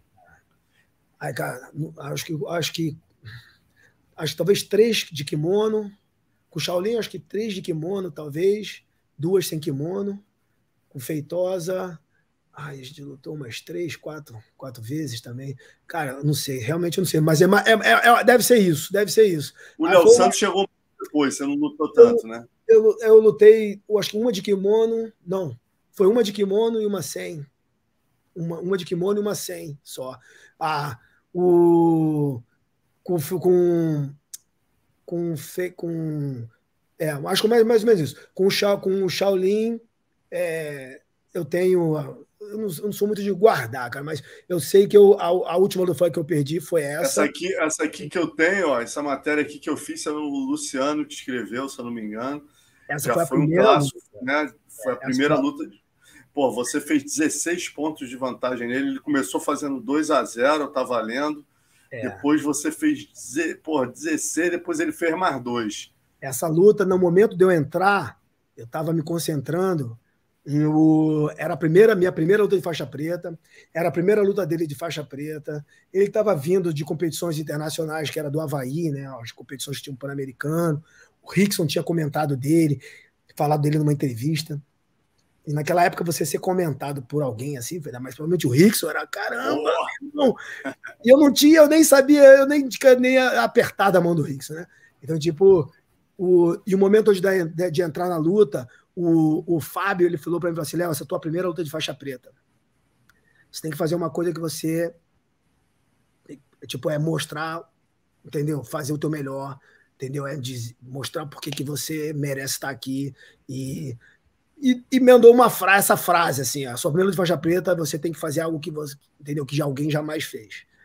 Entendeu? E eu sabia que a luta ia ser difícil, entendeu? Só que, irmão, não sei o que aconteceu. Eu entrei, acho que talvez respeitando um pouco, e aí ele entrou, ele fez a pontuação, depois que ele fez um ponto, minha cabeça mudou, falou, meu irmão, eu preciso fazer ponto. E eu nunca fui é, estratégico, eu sempre fui de luta. Eu sempre fui de luta, eu sempre queria lutar. Eu queria lutar para pegar, eu queria lutar para pontuar o máximo, porque eu não sabia, eu não sabia ver placar, não sabia ver conta. Eu ficava nervoso a tal ponto que eu não sabia de se eu estava ganhando ou não. Então minha luta nunca foi por estratégia, sempre foi para poder foi sempre uma entrega pessoal de poder ganhar, matar ou morrer. Então, quando eu fui, eu ganhei a luta, eu não sabia nem de quantos pontos tinham, entendeu? Mas eu sabia que eu estava ganhando. Só depois que eu fui ter noção que tinham bastante ponto né? Mas essa a minha entrega sempre foi essa entrega de, de total. E isso que você falou aí é muito curioso, né, cara? Você, como você diz no início que você é um cara tímido, né? É, esse teu nervosismo ele persiste, porque normalmente quando a criança começa, você começou de faixa laranja, né, Leozinho? Ah, Já ah. competindo sempre. Normalmente você vai meio que acomodando, o campeonato passa a ser um lugar comum. Você conseguiu vencer isso, não? Cara, eu venci. Eu venci depois mais velho, mais, tá? Não venci quando eu era criança, não venci na minha adolescência, não venci na minha fase adulta, faixa colorida. Eu venci na faixa preta. Venci. Eu nunca tive uma pessoa com mesmo o jacaré, como eu falei, era muito educacional, mas não tinha, a gente nunca teve pessoas que conversassem comigo que falassem, ó, oh, precisa fazer isso, pensa naquilo. Na verdade, foi uma busca minha através de através de, da leitura da Bíblia, entendeu? Eu comecei eu comecei a ter perguntas que era isso. Eu não queria, eu sabia que que isso ali poderia mudar a minha vida, só que eu não, eu não podia fazer aquilo por tanto tempo se eu não gostasse. Eu tinha que aprender a lidar com aquelas dificuldades, com aquela, com, a, com aquela busca, aquela briga emocional. E a Bíblia foi, uma, foi, foi o que me trouxe esse equilíbrio. Aí eu comecei a encontrar é, personagem, pessoas é, é, na história bíblica, na palavra de Deus, de, mostrando que há várias pessoas que passavam pelo que eu passava. Vários, vários é, é, pessoas que enfrentavam essas mesmas situações e o que eles faziam e quais eram as, as consequências disso. Então eu comecei a estar tá muito claro o que eu deveria fazer, como que eu deveria pensar, entendeu? E, e aí essa busca e essa, essa leitura ali me trouxe uma maneira completamente diferente de enxergar a competição, de enxergar a vida, de enxergar. Tive outras experiências pessoais minhas com Deus, assim, que foram coisas que falaram, meu irmão, é isso, eu sei muito. Aí aprendi muito cedo qual era a minha identidade. A partir da, de, de, de, tendo aquelas leituras, comecei a entender entendi muito cedo quem eu era e qual era a minha a minha a minha proposta, qual era a minha a minha, a minha proposta de vida dentro disso, entendeu? Entendeu? Então fica muito fácil, quando você sabe quem você é, você sabe para onde você vai, você sabe o seu papel, entendeu? Ficou muito claro para mim. Então eu comecei a entender isso e foram e conversando com outras pessoas e uma, e uma frase assim que uma vez uma, um amigo me falou, que de peligro, ele chegou para mim e falou assim, Léo, você tem que aprender a se dar presente, entendeu? Eu vejo você indo de uma competição para outra, entre uma competição e outra, se dá um presente. Às vezes é um passeio, às vezes é uma é comprar uma coisa que você gosta. Dinheiro sempre foi muito escasso na minha, na minha, na minha na realidade da minha família no, no Brasil, no Rio de Janeiro, e isso fazia com que essa minha busca era para trazer o máximo de recursos para casa e eu não me dava esse presente. E isso consequentemente, me gerava uma pressão grande, fora as outras pressões de, que existiam normalmente, que você se colocando. E eu não tinha ninguém que conversasse que tirasse essas pressões. E nas minhas leituras diárias, eu comecei. Deus começou a me, me tocar de uma maneira diferente e tirar essas pressões. E de repente aquilo ali virou um desafio pessoal, virou uma coisa boa, virou uma coisa tipo é prazerosa. E eu comecei a encontrar o prazer de lutar, entendeu? E mesmo e, e aí mesmo depois assim, a, tanto que a minha mudou muito a minha dinâmica como eu lido com meus atletas. Eu quero performance, mas eu sei que a performance ela vem, ela vem de um, ela vem de uma de um, de um tripé que ele é físico, ele é mental e ele querendo ou não ele é também espiritual. Então a pessoa tem que estar preparada é, por inteira, entendeu? Para que a entrega dela também seja por inteira, entendeu? Então, toda essa minha busca ali, eu não tive uma pessoa que pudesse fazer isso por mim. Então, mas eu soube como como como gerenciar isso. Mas foi um aprendizado enorme para me poder tratar os atletas e conseguir fazer o Bochecha, entendeu? Fazer Lucas Leite, trazer vários outros atletas, entendeu? Que entendeu? Usando recursos que eu sei que foram importantes na minha, na minha na gestão da, de, de mim próprio. Muito legal, cara. E falando nessa nesse negócio do como o Jacaré te criou, né, com desafios, quando a gente pensa em Léo Vieira, principalmente a galera do MMA, a galera do Jiu-Jitsu te conhece por todo teu por toda a tua história, né, cara? Mas a galera do, MMA, do MMA lembra desse dia aqui, né, ah, meu irmão? Aí. Quando você ah, o Carlão. Carlão é, conta essa história aqui. O Carlão sempre conta aqui no, no, no, Papo de Luta esse dia. Você foi chamado. Vamos lá, galera. O Léo tinha sido um dos destaques. A DCC 90 e 2000, o ADCC de 2000. Léozinho arrebentando no 66. Sheik Tarnum vai, inscreve ele no absoluto. primeira luta de cara, um homem mais temido do mundo naquele momento. A gente não tem aqui nem referencial para dizer o, o Mark era mais do que vocês imaginam hoje. O Francis enganou, o cara temidão. Cara, o Mark simplesmente ele estava seis anos sem perder, atropelando todo mundo. E aí, meu amigo, essa é a luta. E aí, como é que foi? Conta como é que você chamou o Carlão para ser teu corne e tudo que aconteceu a partir daí, Léo. Cara, essa luta foi, uma, foi um marco assim para mim muito importante. Primeiro, eu não tinha tanto contato com essa com essa galera, né? O jiu-jitsu ele sofria uma ele era meio que dividido, subdividido entre as equipes. As equipes elas se viam entre elas não como uma aliada, não existia treino junto, entendeu? E, e, essa viagem eu era o mais novo, eu era o Leozinho, né? Viajando, entendeu? Com todos esses caras. O Carlão era aquele cara que eu via, meu irmão, lutando. Tinha aqueles caras que, que, eu, que eu sempre fui muito fã, entendeu? Agora eu não tinha o tamanho, não tinha a genética do, do Carlão, né? Entendeu? Então, ah, quando me chamaram para lutar o, o, o, o, absoluto, lembrando que eu, eu lutei na categoria 7-7, eu pesava 66, mas eu fui convidado para lutar no 7-7. Né? Eles não queriam, não queriam me deixar lutar no 66. E me convidaram para lutar no 77. E aí eu lutei, eu tinha deslocado meu ombro na semifinal, lutei com Feitosa, e aí eu não ia lutar. Mas aí todos os brasileiros, cara, e isso é uma, uma, uma parada que o ADCC colocou, lá a gente esquecia o jiu-jitsu e a luta livre, porque a luta dos brasileiros era dividida, olha lá, o pequeno, pode ver que você vê a galera dos do, brasileiros tudo junto juntou a luta livre, juntou o jiu-jitsu. E a minha perspectiva, Marcelo, na viagem, estava todo mundo em seus grupinhos, né? Tava eu, cumprido, que eram os garotão, aí tinha um Castelo Branco, tinha. Mas durante a viagem, as coisas que aconteciam no campeonato, as coisas que foram acontecendo no campeonato, os brasileiros foram se juntando, esquecendo esses, essas rivalidades de equipes, esquecendo a rivalidade de esporte, da luta livre, do jiu-jitsu, e unificou, tanto que essa foto aí mostra, é o retrato do, do ADCC, isso daí. Roleta, Soca, todas as equipes, está lá o Israel Albuquerque, lutou com o Anderson Silva, Jean-Jacques, Esfirra, Márcio Cromado, é, o, o Rani, o, o, o, esqueci o, o irmão do, do Sami, o Rani Aljamal, Murilo Bustamante, lenda, Tetel, eu aqui também, pequeno, Quer dizer, é a mistura de todas as equipes. E você aqui de camisa vermelha, para quem não conheceu, né? É bem isso que você falou, era a união. Eu era um garotão, e eu ia ficar falando, conversando com todo mundo, e nessa luta, tipo, o, o, o, o Carlão foi. Falei, falei, não, falei, fica aqui no meu corne, meu irmão. Pô, o tamanho do cara, brother, entendeu? Tipo, se acontece alguma coisa, quem que vai me ajudar? O cumprido? e, e, tipo, e a estratégia, a estratégia era eu cansar ele o máximo, entendeu? Só que a gente não sabia até que ponto ia. E de repente a luta foi desenrolando, e o cara foi cansando, e a luta foi rendendo, e não tinha ponto. E aí acabou que foi a estratégia de fazer guarda, deu errado, porque, meu irmão, ele apertava a minha cabeça assim, cara, doía a cabeça. Aí eu puxei para minha guarda, né? Aí fiquei ali encolhido na minha guarda. Aí ele agarrou minhas pernas assim de um lado, do outro lado ele agarrou minha cabeça e começou a me estrangular. Eu falei, caraca, eu vou bater, né, cara? Aí eu onde o pescoço, eu joguei a mão dele para a cabeça. Só que ele apertou a minha cabeça tão, tão forte, tão forte, Marcelo, que eu falei, caraca, eu vou bater, mas perdão, melhor estrangular. Aí eu botava no pescoço.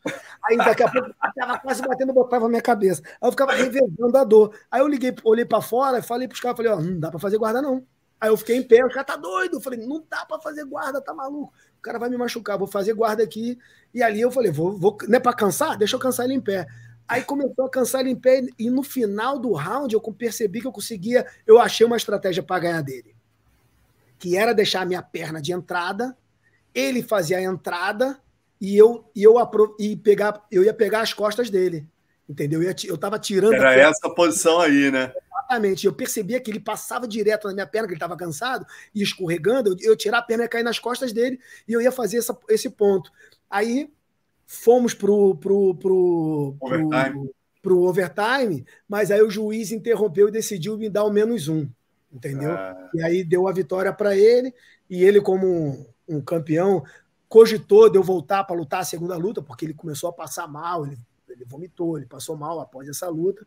Cogitaram, a, eu voltei, eu cheguei a me chamar, chegaram a me chamar, eu voltei para aquecer, eu ia lutar a segunda luta com o Mark Van Asdale. E aí E aí aconteceu que ele voltou a lutar, entendeu?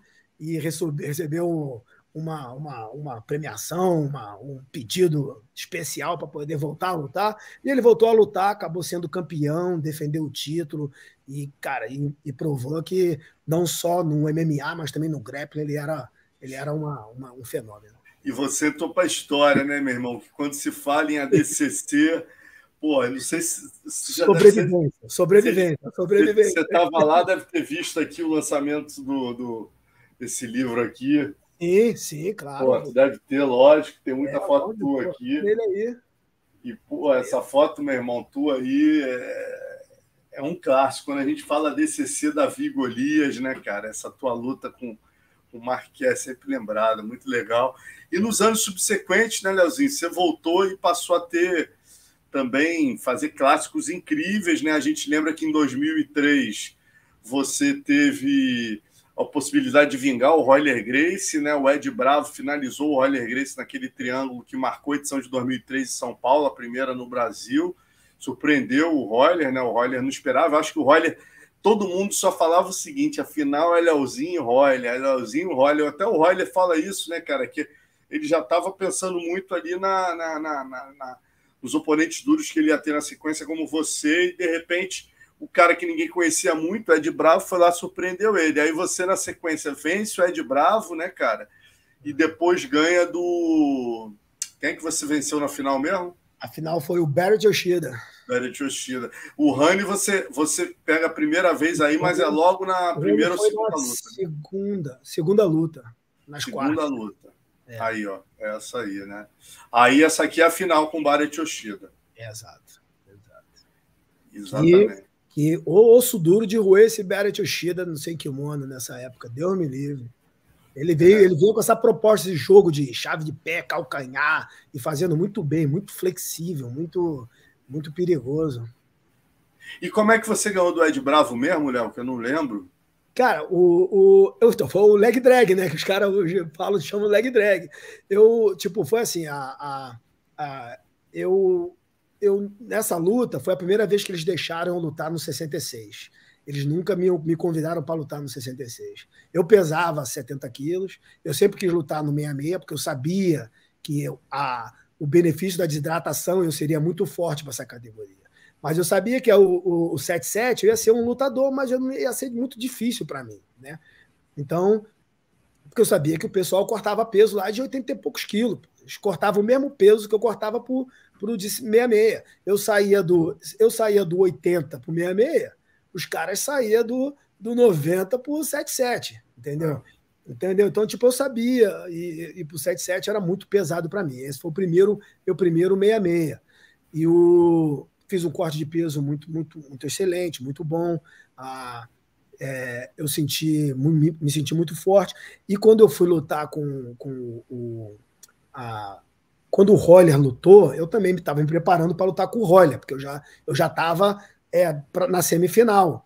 E o Roller, eu vi o estádio gritando, gritando, gritando, e eu, aí eu fui lá e eu vi que já tinha acabado a luta e eu vi o Roller sentado e o, e o, o cara comemorando, o Ed Bravo comemorando. Eu falei, nossa. Aí eu voltei pro meu camarim.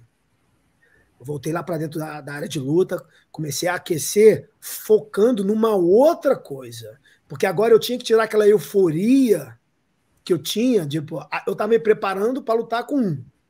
E ali, quando a outra luta acabou, é óbvio que vem aquilo. Falei, meu irmão, a luta mudou. Agora a luta é outra. Veio uma euforia de talvez da mesma coisa que aconteceu com o Roller, de falar, pô, a tua luta principal é com o Léo, não é com não é com o Ed Bravo.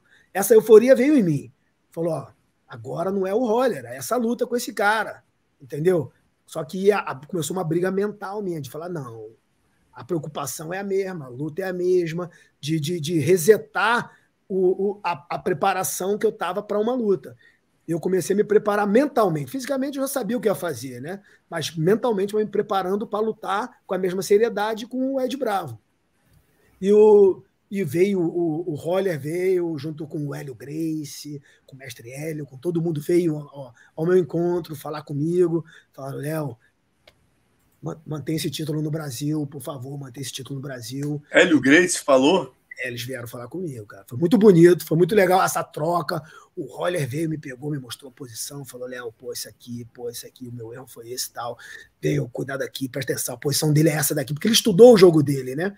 Ele falou: Ó, vim, fiz isso aqui, foi isso que aconteceu, tal, consegui pontuar por aqui. Aí eu agradeci, eu vi o Hélio também me ajudando, falando, ó, oh, é por aqui, todos, todos eles me, me, me, guiando, assim, né? Tipo, me fazendo coach ali, é, no, antes, lá no, lá, lá no meu camarim ainda. E eu agradeci, eu falei, cara, entendeu? Eu, eu, eu, eu sei muito bem o que eu vou fazer, muito obrigado, pô, não vai dar certo, vai, vou fazer meu melhor, entendeu? Vou te, a minha entrega, o que eu posso te dar, eu vou te dar. Eu, eu vou, vou me entregar da mesma maneira que você se entregou. Essa é a minha entrega. E só que eu, eu tinha minha, minha, minha dinâmica de luta diferente. O Rolly ele não estava amassando. E eu via que ele é muito flexível. Eu, eu pro, propus uma estratégia de longe. E o meu corner era o comprido, ele sabia. Eu falei, comprido, me avisa que os primeiros cinco minutos eu vou lutar para poder ficar cansando ele, testando a guarda dele, para achar para que espaço, para que lado que eu vou passar. Eu sei que vai ser na toreada, eu sei que vai ser. A gente chamava de toreada, né? Eu sei que eu, vou, que eu vou usar a toreada de uma perna só, vou usar a toreada, mas eu vou, eu vou preparar a passagem e vou amarrar a luta para poder pontuar nos momentos finais. Aí ele falou: beleza. Cara, eu passei a luta, eu passei a guarda dele em 30 segundos. Aí eu cheguei no leg drag, que ficou conhecido. Eu sentei na posição, porque o leg drag você se mantém na guarda, entendeu? Eu sentei, olhei para o comprido, aí fiz qual, qual o tempo? Aí ele, caraca, Léo, falta quatro minutos pro ponto. Falei, caraca, não vou amarrar a luta quatro minutos aqui, não vou conseguir. Aí eu comecei a soltar, soltar, soltar, só que eu vi que era ali. E ali foi, aquela foi a minha passagem de, de, de que me levou para que me levou para a vitória na, na, na, luta, entendeu? Então, quando voltou o ponto, eu usava, usei essa estratégia de distância. Eu não ia querer amassar alguém que os queria ser amassado. É, eu vim para você, você ganhou de quanto dele, Léo? Ah, não vou saber o ponto, mas foi muito ponto. Porque eu passei, botei joelho, cheguei a montar, quase finalizei. Eu achei que ele tinha dormido. Eu fui dar um confere assim, ele saiu da posição. Ele era muito flexível, dava umas guilhotinas nele assim, ó, no norte-sul. O pé dele vinha aqui no meu pescoço. Falei, caraca, meu irmão. Achava até que era o pé do juiz para chegar ali. Falei, pô, que pé é esse? O cara trazia o pé, entendeu? Mas lutei com muita prudência, mas também ao mesmo tempo com muita eficácia, com muita, com muita vontade. Agora, foram pontos largos, assim, de 10, 9, é. 10 pontos para mais. E aí, depois com o Barrett, foi, foi mais justo, né? E você foi campeão. O, com o Barrett, eu tinha, eu sabia o quanto ele era perigoso, agarrado, fazia as coisas. Eu tinha, eu estava no Brasil, eu queria esse título, já tinha tentado antes, eu queria ser campeão no Brasil, minha família, meus amigos, minha comunidade, minha academia, meu país não tinha outro ADCC que eu queria ter ganho, entendeu? Tinha que ser aquele.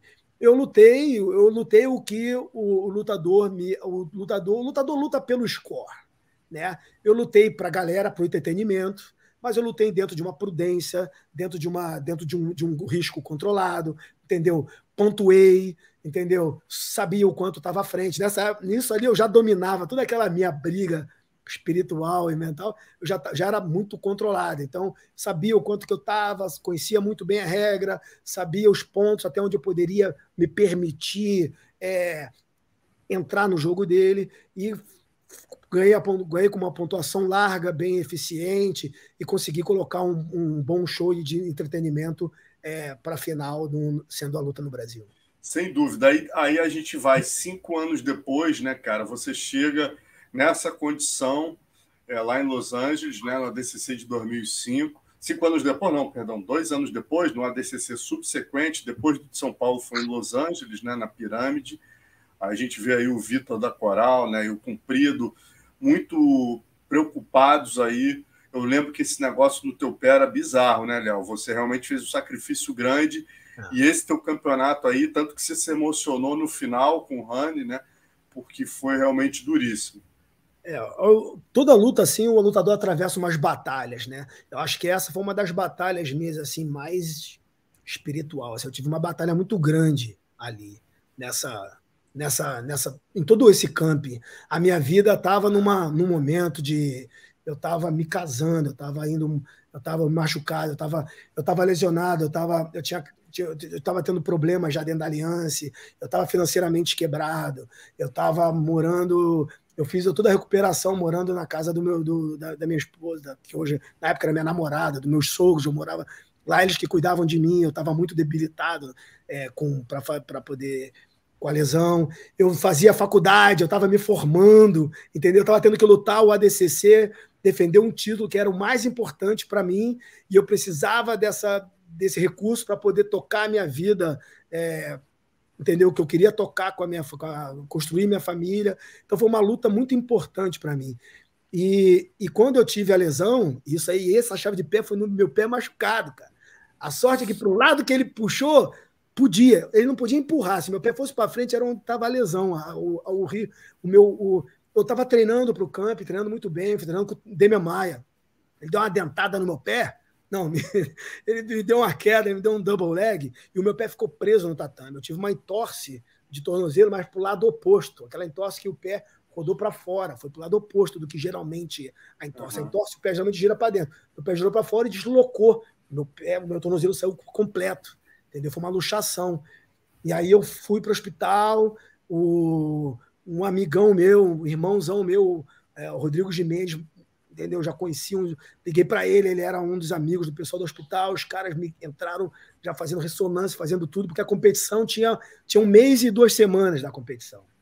E, e, essa, e aí eu fui, fiz a ressonância, e o médico falou, falou assim, Léo, a lesão que você tem é uma lesão grave, cara.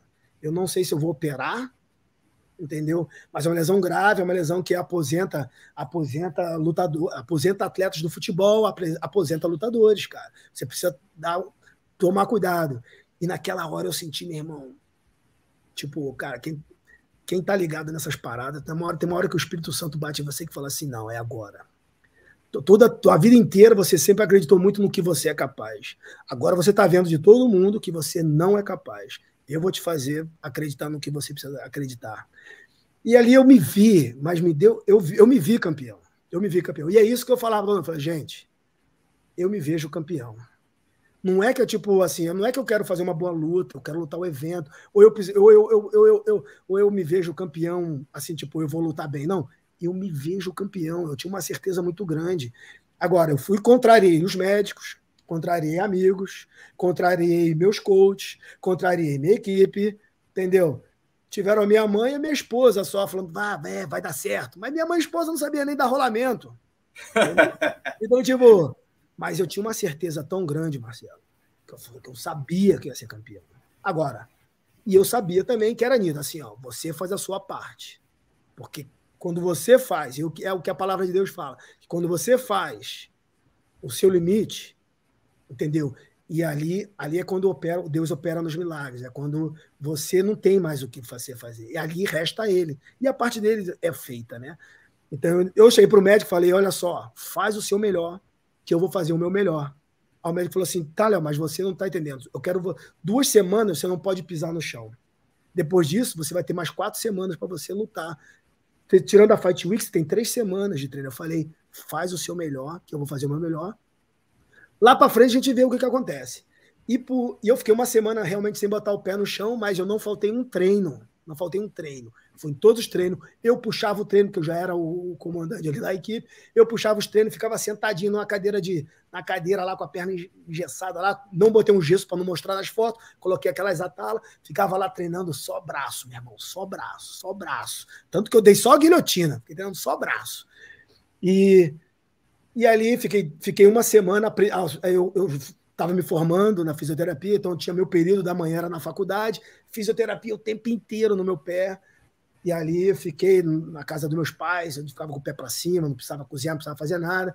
Não, não parei a escola, não parei nada, continuei, fiz tudo, fiz tudo que precisava fazer. Me dediquei também ao máximo, mas eu fiquei mais de, de é, desobedecer as regras médicas. Fiquei uma semana só sem botar o pé no chão. A segunda semana comecei a colocar o pé no chão para descarregar peso. Precisava colocar peso. Meus professores da fisioterapia foram fundamentais, porque eram pessoas que eu dividia meus problemas, entendeu? e fui e fui dividindo, é, foi o Alexandre Sabal e o Fábio, o Fabião, foram dois, dois professores meus da faculdade que, que me ajudaram bastante, entendeu? E ali eu ia e, e, e foi, dando, foi dando certo, eu fui, eu fui vivenciando, Marcelo, pequenos milagres diários, Mas assim, milagres mesmo, coisa assim que não era para acontecer e aconteciam. E aí eu comecei a, a ver que o negócio ia dar certo. Aí veio o sorteio de. Aí eu vi, eu não fiz um treino de grappling, eu não fiz um treino de jiu-jitsu. Fiz só preparação física, natação e fazia várias fotos sem mostrar o pé. Essa foi a estratégia. Mas treinei, nadei, fiz. Mas não treinei jiu-jitsu.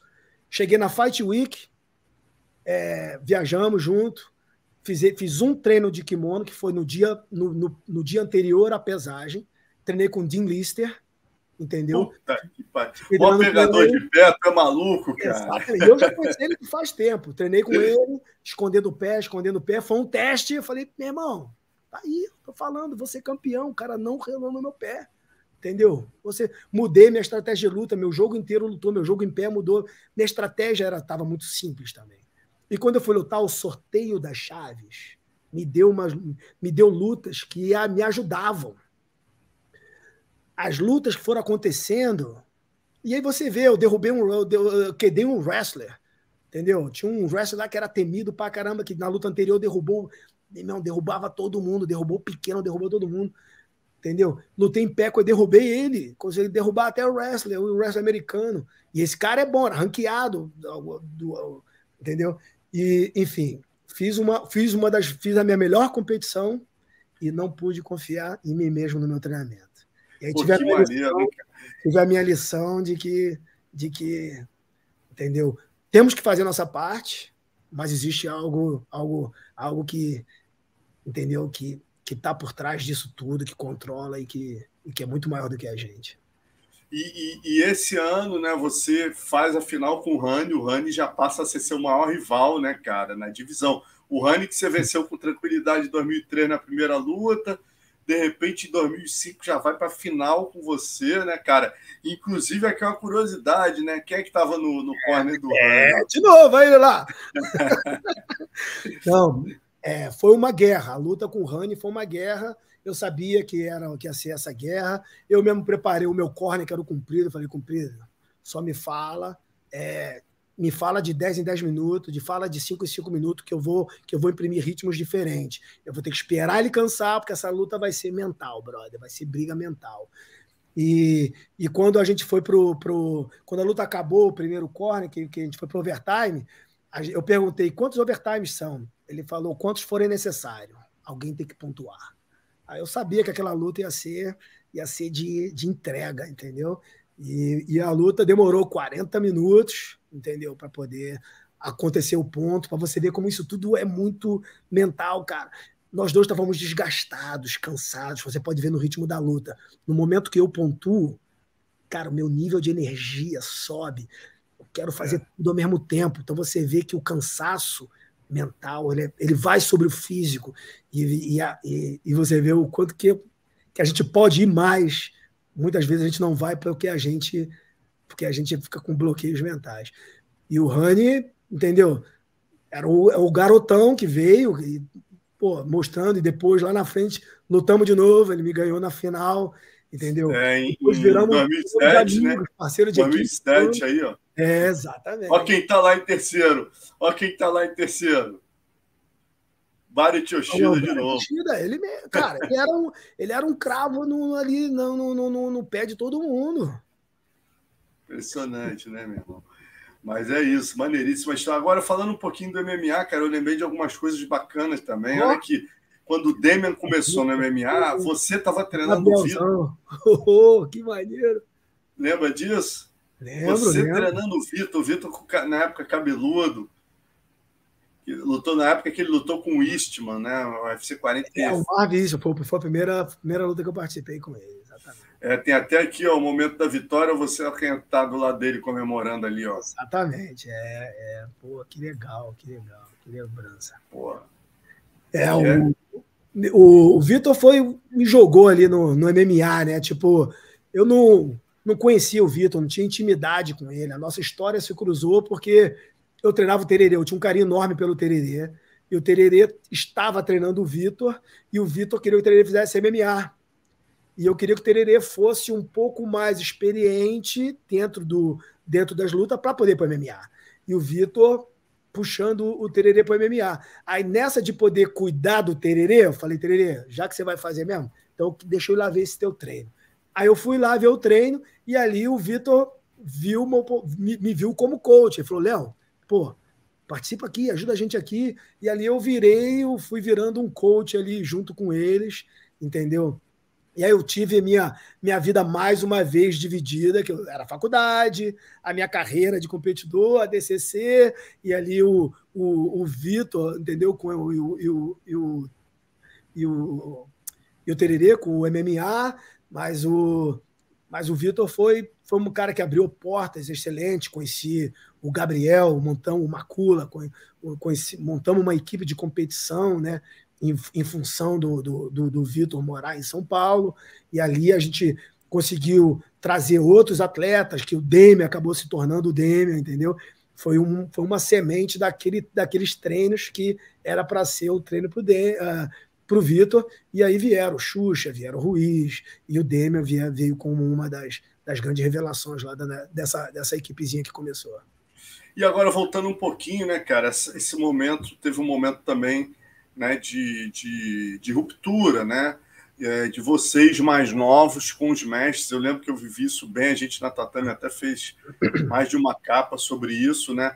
sobre a profissionalização do jiu-jitsu. Era complicado, a gente que estava de fora como jornalista, era até complicado escrever, que dava para entender totalmente né, a expectativa de vocês. Vocês estavam precisando de dinheiro, vocês eram garotos, mas tinham necessidades financeiras. Os mestres já tinham suas necessidades mais ou menos ali, né, é, abastecidas ali, dando aula, tendo sua né, seu dinheiro, e vocês, o tererê, ralando pra caramba não fazer dinheiro, você tal, e de repente ter a oportunidade através do Luizinho, né, cara, da liga profissional, onde vocês lutavam e ganhavam, né? Aí os líderes se juntam e falam: não, calma aí, o Luizinho botou o campeonato na mesma semana do Mundial, não tem, se vocês lutarem, vocês vão ser expulsos da, da, da equipe, né, cara? E aí ah, tem primeiro racha, né, que leva à criação da, da brasa, né? É. é então, essa, essa história ela vai ter algumas verdades. tipo, vai ter as perspectivas, entendeu? A verdade nessa foto ali, eu era, eu sou o, eu sou o velho que liderava o grupo jovem. Era o, aquele, o, o que liderava o grupo jovem, né? O, o Tererê, eu era a faixa preta, o Tererê já era a faixa roxa, entendeu? o, o Demian, ele era faixa branca. Então, essa galera foi uma galera que era a equipe nova de competição e eu era o capitão da, da, desse exército ali, né, praticamente, né?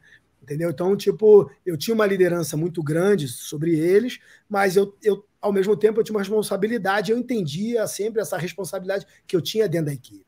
A Aliança realmente houve essa reunião e eu estava presente o que foi determinado é que a Aliança ela apoiaria as duas competições. O problema envolveu que o Fábio, uma academia específica, ela proibiu que os seus alunos competissem as duas e que competisse apenas uma organização. O jiu-jitsu estava numa situação, e aí até onde eu acho que vocês sofriam em poder falar, porque é, era eram três equipes basicamente que lideravam ali a, as, os rankings de competições, que era a Nova União, era a Gracie Barra e era a Aliança. Com o rompimento da do, do, do, a CBJJO com a Nova União, a Gracie Barra fazendo a outra, a outra cuidando da outra federação, a CBJJ, a Aliança ficou numa posição que em quem ela apoiasse talvez ganharia aquela, aquela, aquela concorrência. O que, na verdade, foi o que a gente não enxergou dessa maneira. A equipe ouviu a todos e eu tive no meu, no meu speech, na minha, no, na minha defesa, eu falei, eu falei, ó, nós somos equipes, nós somos lutadores, nós temos que apoiar todas as federações. Eu tenho chance, como lutador, de ser campeão. E um dia eu farei um dinheiro que eu não faço esse dinheiro em, em seis meses. Então, seis meses do meu salário, eu posso E eu ganhava bem para aquela época. Eu ganhava muito bem, morava em São Paulo e ganhava muito bem eu em seis meses de salário eu ganho eu ganho com uma luta e eu ganho bem. O meu pai e a minha realidade todos aqui conhecem. A realidade do meu pai, mais de um ano de trabalho, ele não faz esse dinheiro. E um dia eu tenho como fazer esse dinheiro. Entendeu? E eu acho que esse é um direito que todos os atletas da equipe deveriam ter. Eu acho que a gente não pode tomar uma posição política porque não tem, não tem por que a gente se levantar contra uma das duas. Nós devemos apoiar todas. E isso foi uma posição que a equipe se, a equipe se colocou em apoiar os dois eventos. O Fábio, ele decidiu, ele e a academia dele, apoiar apenas um evento. Apenas um evento, um, um dos eventos. E aonde o Damian estava treinando, onde o Tererê estava treinando, entendeu? Já, já tinha havido aquele rompimento meu de São Paulo, do Fábio, então eu já estava com a minha academia, o Fábio tinha o dele, e os garotos estavam ali na, no recém-faixa preta, transitando em querer ter a, a, sua própria academia, mas treinando com o Fábio. E o Fábio falou: não, vocês não vão lutar. E eles desobedeceram essa ordem clara, tendo em vista que eles treinavam com o Fábio deles não lutarem. Mas esses foram três pessoas: foram o Teles, o Tererê e o Demian. Todos os outros lutadores poderiam fazer e fizeram, entendeu? não teve nenhum problema com, comigo, com Cumprido, com, com qualquer um outro, entendeu? Foram apenas esses três. O problema se deu que, após isso, o, o Fábio teve que manter a palavra e expulsou os três, entendeu? Só que imagina numa realidade de hoje, eu tenho um problema na equipe e eu boto para fora os nossos três maiores atletas, né? Eu boto para fora o Vamos pegar, vou pegar o Matheus Gabriel, o Bochecha e o Renato Canuto. Manda os três embora. Entendeu? Aí, o, o que aconteceu é que o, o Jacaré me ligou e falou: Léo, você precisa pegar esses três, esses três lutadores, são muito importantes para a equipe. Eu preciso que você que você ajude eles. E eu falei de antemão, Marcelo, eu falei, Jacaré, vai dar ruim. Porque o meu relacionamento com o Fábio já não está muito bom. Está melhorando agora, entendeu? Mas houve esse racha nosso, eu já estou dando minha aula, a gente pertence à mesma equipe, entendeu? Mas a gente já está tendo um bom relacionamento. Mexer nisso aí vai dar problema, entendeu? Os caras respeitaram uma ordem direta dele. Não, Léo, mas os caras são importantes. Em São Paulo nós temos duas academias, que é você e o Fábio, entendeu? Então eu falei, então beleza. Pô, é ordem, né, A ordem de superior é, é dada. Eu falei, tá bom. Eu liguei, peguei os caras, falei, ó, eu vou, eu vou, vocês vão treinar comigo. Só que é o seguinte, vocês desobedeceram uma, uma regra de um professor de vocês. Vocês não vão treinar comigo na minha academia. Ninguém vai me respeitar na minha academia. Vocês querem fazer o que vocês queiram? Tem uma academia de vocês. O Teles e o Tererê estavam já abrindo a academia deles, que foi a TT.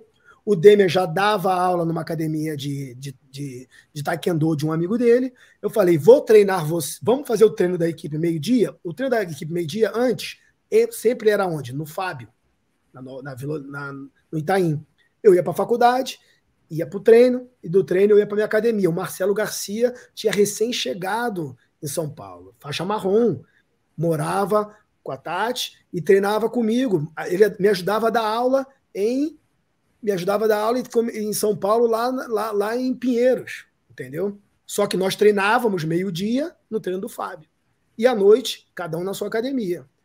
E ali o, o Marcelinho ainda estava comigo nessa época.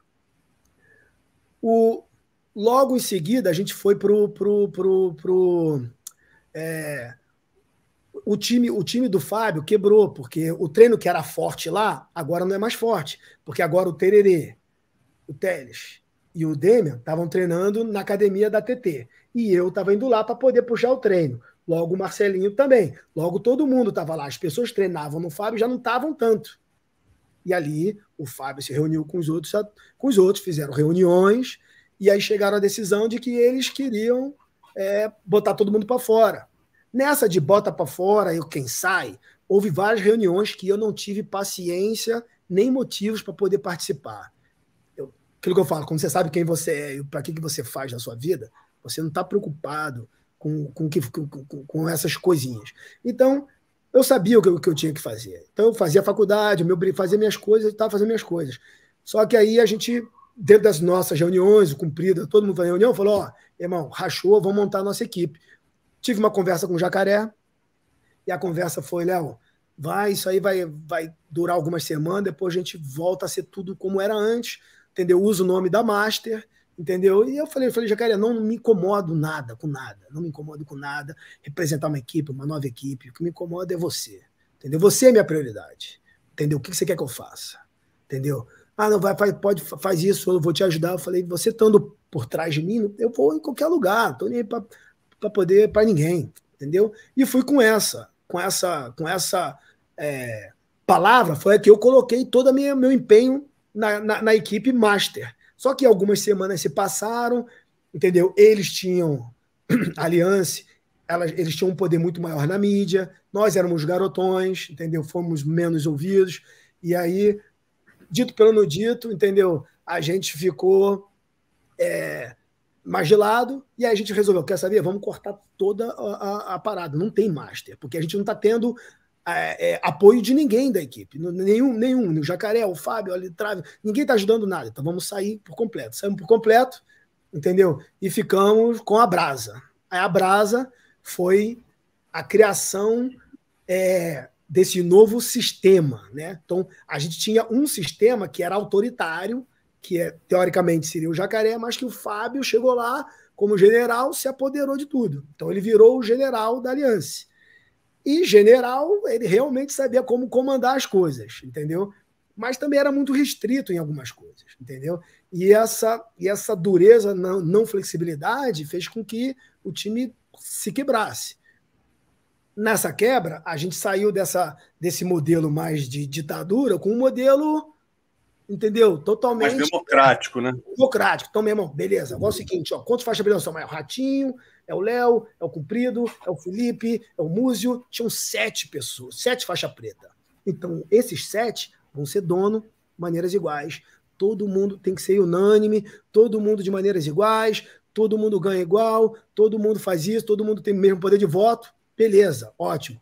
Aí, passado alguns anos, Marcelo, a gente viu o problema que isso ocasiona. Porque algumas pessoas se dedicaram mais a competições, treinar atletas, vivenciava aquele drama de competição, de competições. Outros faziam, viviam na carona do. Era igual os missionários, né? Os caras iam para as missões, dar seminário, fazer o camp de jiu-jitsu, seminário, o nome grande era bom porque trazia mais, mas não lidava com a dor de cabeça de ter uma de ter uma, uma academia diária, de você todo dia estar tá lá empenhando, cuidando de atleta. É igual um hospital, você tem que estar tá ali, tem que estar tá cuidando, reparando, cuidando daquele atleta, cuidando daquele. E os, e os outros viajando no seminário. Então começou a ter muitas divergências de ideias e as coisas para ser para ser para ser investida na equipe precisava do daquele da, da compreensão de todos e aí começou a dar ruim, porque todo mundo tinha que ser unânime, você não conseguia um voto unânime, e ali quem dava aula mais competidor precisava de, de, de, de recursos para competição, quem dava aula para seminário queria, queria, não queria, era de conta porque queria mais recursos para essa outra área, e, e eu era o cara que ficava meio que segurando as duas pontas da corda. Entendi. De encontro desse negócio. Só que foi me estressando, foi me desgastando, e ali eu, eu, eu quebrei. Eu falei, ó, eu falei, eu tô indo embora, eu tô indo embora, eu tô indo embora, vou montar uma equipe. E aí foi a checkmate. A equipe vão ter, vai ser diferente desse modelo e diferente desse modelo. Eu não sabia, o Marcelo, o que que eu poderia me modelar. Eu não tinha uma equipe que eu poderia modelar. Eu não tinha nada no jiu-jitsu que eu poderia falar, cara, esse é esse sistema de liderança que precisa ser. Então eu fui, fui ler. Eu comecei a ler alguns livros de liderança e todos os livros que eu li apontava para a liderança bíblica, ou Jesus, ou alguma coisa assim. Eu falei, meu irmão, vou, deixa eu voltar para a Bíblia, para fazer essa pergunta para Deus. Né? E ali eu achei um modelo de liderança que é o que eu sigo até hoje, entendeu? A, a, o, o, modelo de, segura, de, de liderança que eu comecei a colocar na equipe, que foram os fundamentos, foram os pilares fundamentais da nossa equipe, da Checkmate, foram encontrados de, da liderança na Bíblia. E eu usei esses recursos para poder colocar a nossa, o nosso, o nosso, colocar toda a nossa, a nossa é, função, a nossa, a nossa organização. E ali eu falei, ó, estão todos convidados. Agora estaremos abaixo desse sistema, dessas coisas, onde vamos debater, vamos conversar, vamos montar esse grupo, mas vai existir é, pessoas que vão decidir. Agora, pessoas que vão decidir, elas, elas têm que estar em conexão com isso aqui, porque elas vão ter mais experiências, vão, vão ter mais referências, não vai ser algo. E foi algo que deu muito certo. Aí essa outra divisão, a brasa, ela se explodiu. A brasa, ela, tava, ela era muito forte. Ela começou, ela foi campeã do mundo logo em seguida, a gente liderou o ano inteiro de ranking. E ela se, quando ela quebrou, eu não fiquei querendo fazer um trabalho de cuidado, de querer pegar as pessoas e trazer, entendeu? Então eu rompi sozinho e deixei a equipe lá, entendeu? Então a equipe ela, ela se desmembrou, entendeu? Alguns me procuraram, outros começaram a pegar voo solo, entendeu? Então a, a TT, a Atos, antes não era Atos, mas entendeu? foi a formação da Atos com o Ramon e o Galvão, o, o, o Drasdale montou a Zenit, entendeu? Junto com Cavaca. Primeiro ele montou o Robert Drasdale, depois virou Zenit, Cavaca, que era um, um, dos, um dos meus alunos, entendeu? Então houve uns rompimentos, cada um com a sua desculpa de por que, que eu não queria ficar na equipe, por que, que eu não queria estar junto dos outros, mas era, foi um momento também que o jiu-jitsu vivia, vivia uma era de Estados Unidos Califórnia, uma época que abriu oportunidade, as pessoas trabalhando, ganhando dinheiro, entendeu? Então houve muita, muita ganância e corrupção, ao mesmo tempo que existiam é, muitas oportunidades, porque o jiu-jitsu não tinha nada, mas poucas oportunidades para todo o jiu-jitsu. E, e, ali as pessoas começaram a se divergir de ideias e a brasa se des, desfragmentou em vários pedaços, entendeu? Mas eu fui, e hoje, e hoje vocês. Eu o primeiro. Cara, e hoje, né, quer dizer, contando a aliança, né, contando a aliança, que óbvio, né, tá com o mestre Jacaré, com o Fábio, é, vocês, né, vocês continuam aí, essas equipes hoje em dia dominam, né, em termos de título. Quem que ganha mais título hoje em dia no jiu-jitsu? Fala aí. Cara, é a Aliança seguido de, de Atos e a gente. É, são, é, a gente vem a gente vem, o ano passado nós fomos campeões, esse ano a Aliança ganhou, entendeu? A Atos é uma equipe, entendeu? Mais é, é uma equipe que veio muito forte também, entendeu? Então, tipo, a, a, com a quebra com, do, da AUJ com a Atos, eles também sofreram um pouco, então eles entraram num processo de, de remodelagem. Mas as três equipes, assim, que elas brigam, assim, pensam, as três equipes que, é, na verdade, tipo, a, alguma, muitas pessoas da Brasa nunca foram aliança, entendeu? Mas a Brasa inteira ela foi, ela foi, ela foi aliança, ela foi Atos, OJ e, e a Zenit, entendeu? A Brasa Agora, uma coisa que uma, uma curiosidade, Léo, assim, com esse crescimento né, do grappling aí nos Estados Unidos, é, a, a Checkmate, a Atos, a Aliança, assim, continua investindo mais forte no kimono, né? Não, não existe na cabeça, você não percebe assim na cabeça.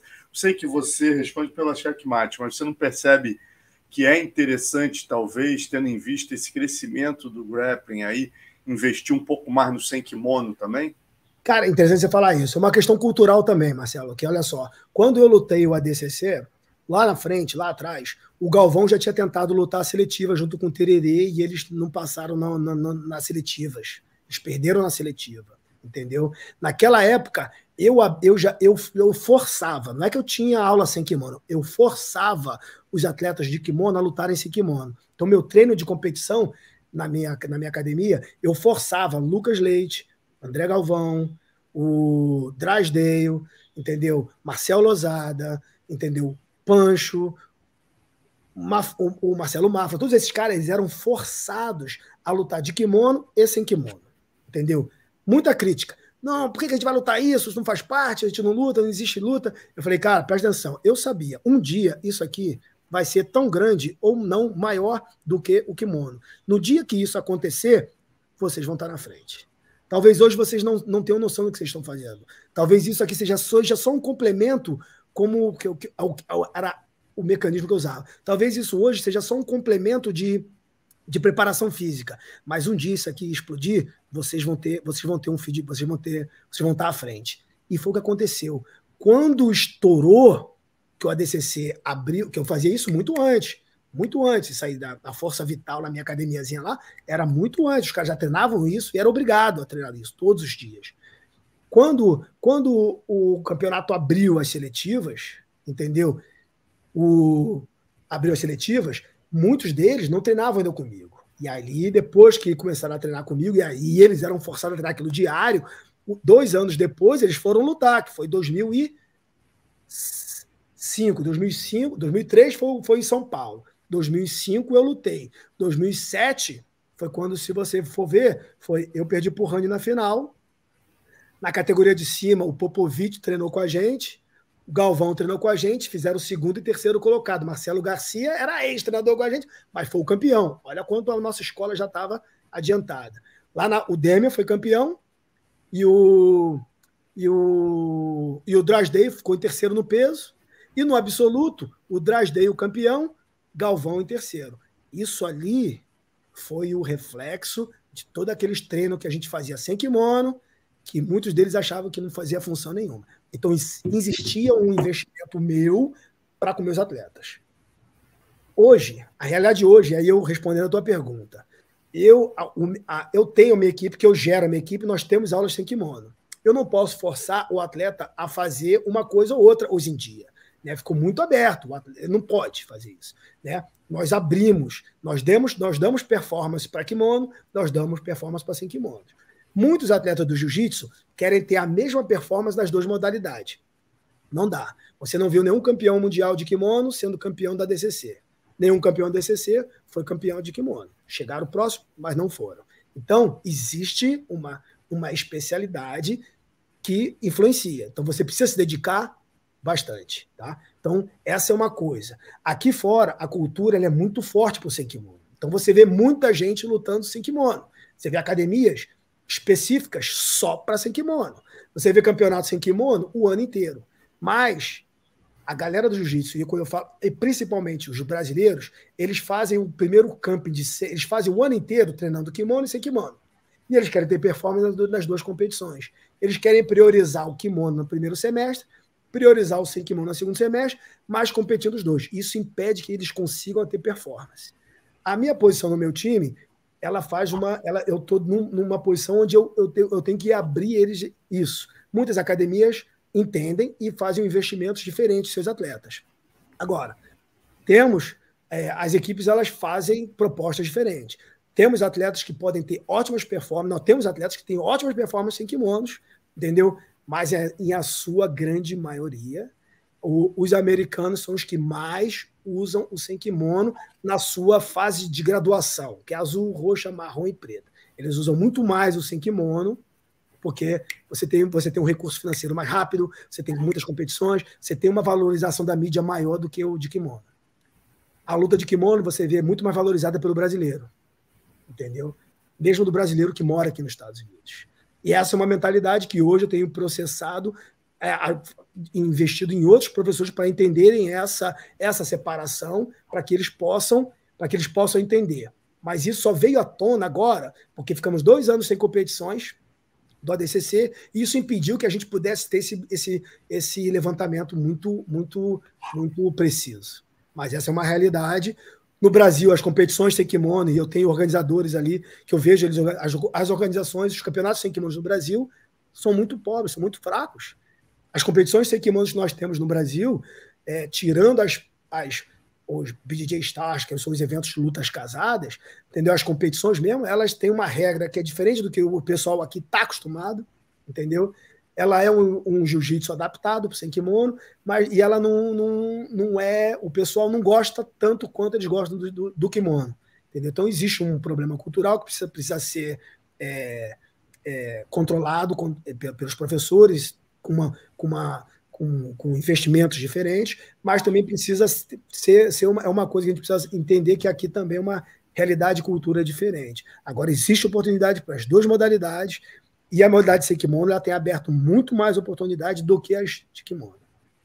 Quantas academias checkmate hoje existem no mundo, Leozinho? Só para a gente ter uma Falta noção. de 500 noção. Nós temos mais de 100 pelos Estados Unidos, mais de 200 no, no Brasil e aí mais de 200 pegando Europa e Ásia, Oceania. É, o Ricardinho está na em Portugal, seu irmão, né?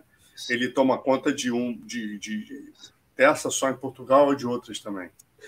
Cara, ele é o ele é o cabeça da Europa ali de muitas, né? Ele tem a, ele tem próprio, ele tem a academia dele em Portugal, tem a academia dele no Rio de Janeiro, nós, nós, nós criamos uma rede de relacionamentos. Né? Nós temos uma, as equipes inteiras, fosse uma rede assim.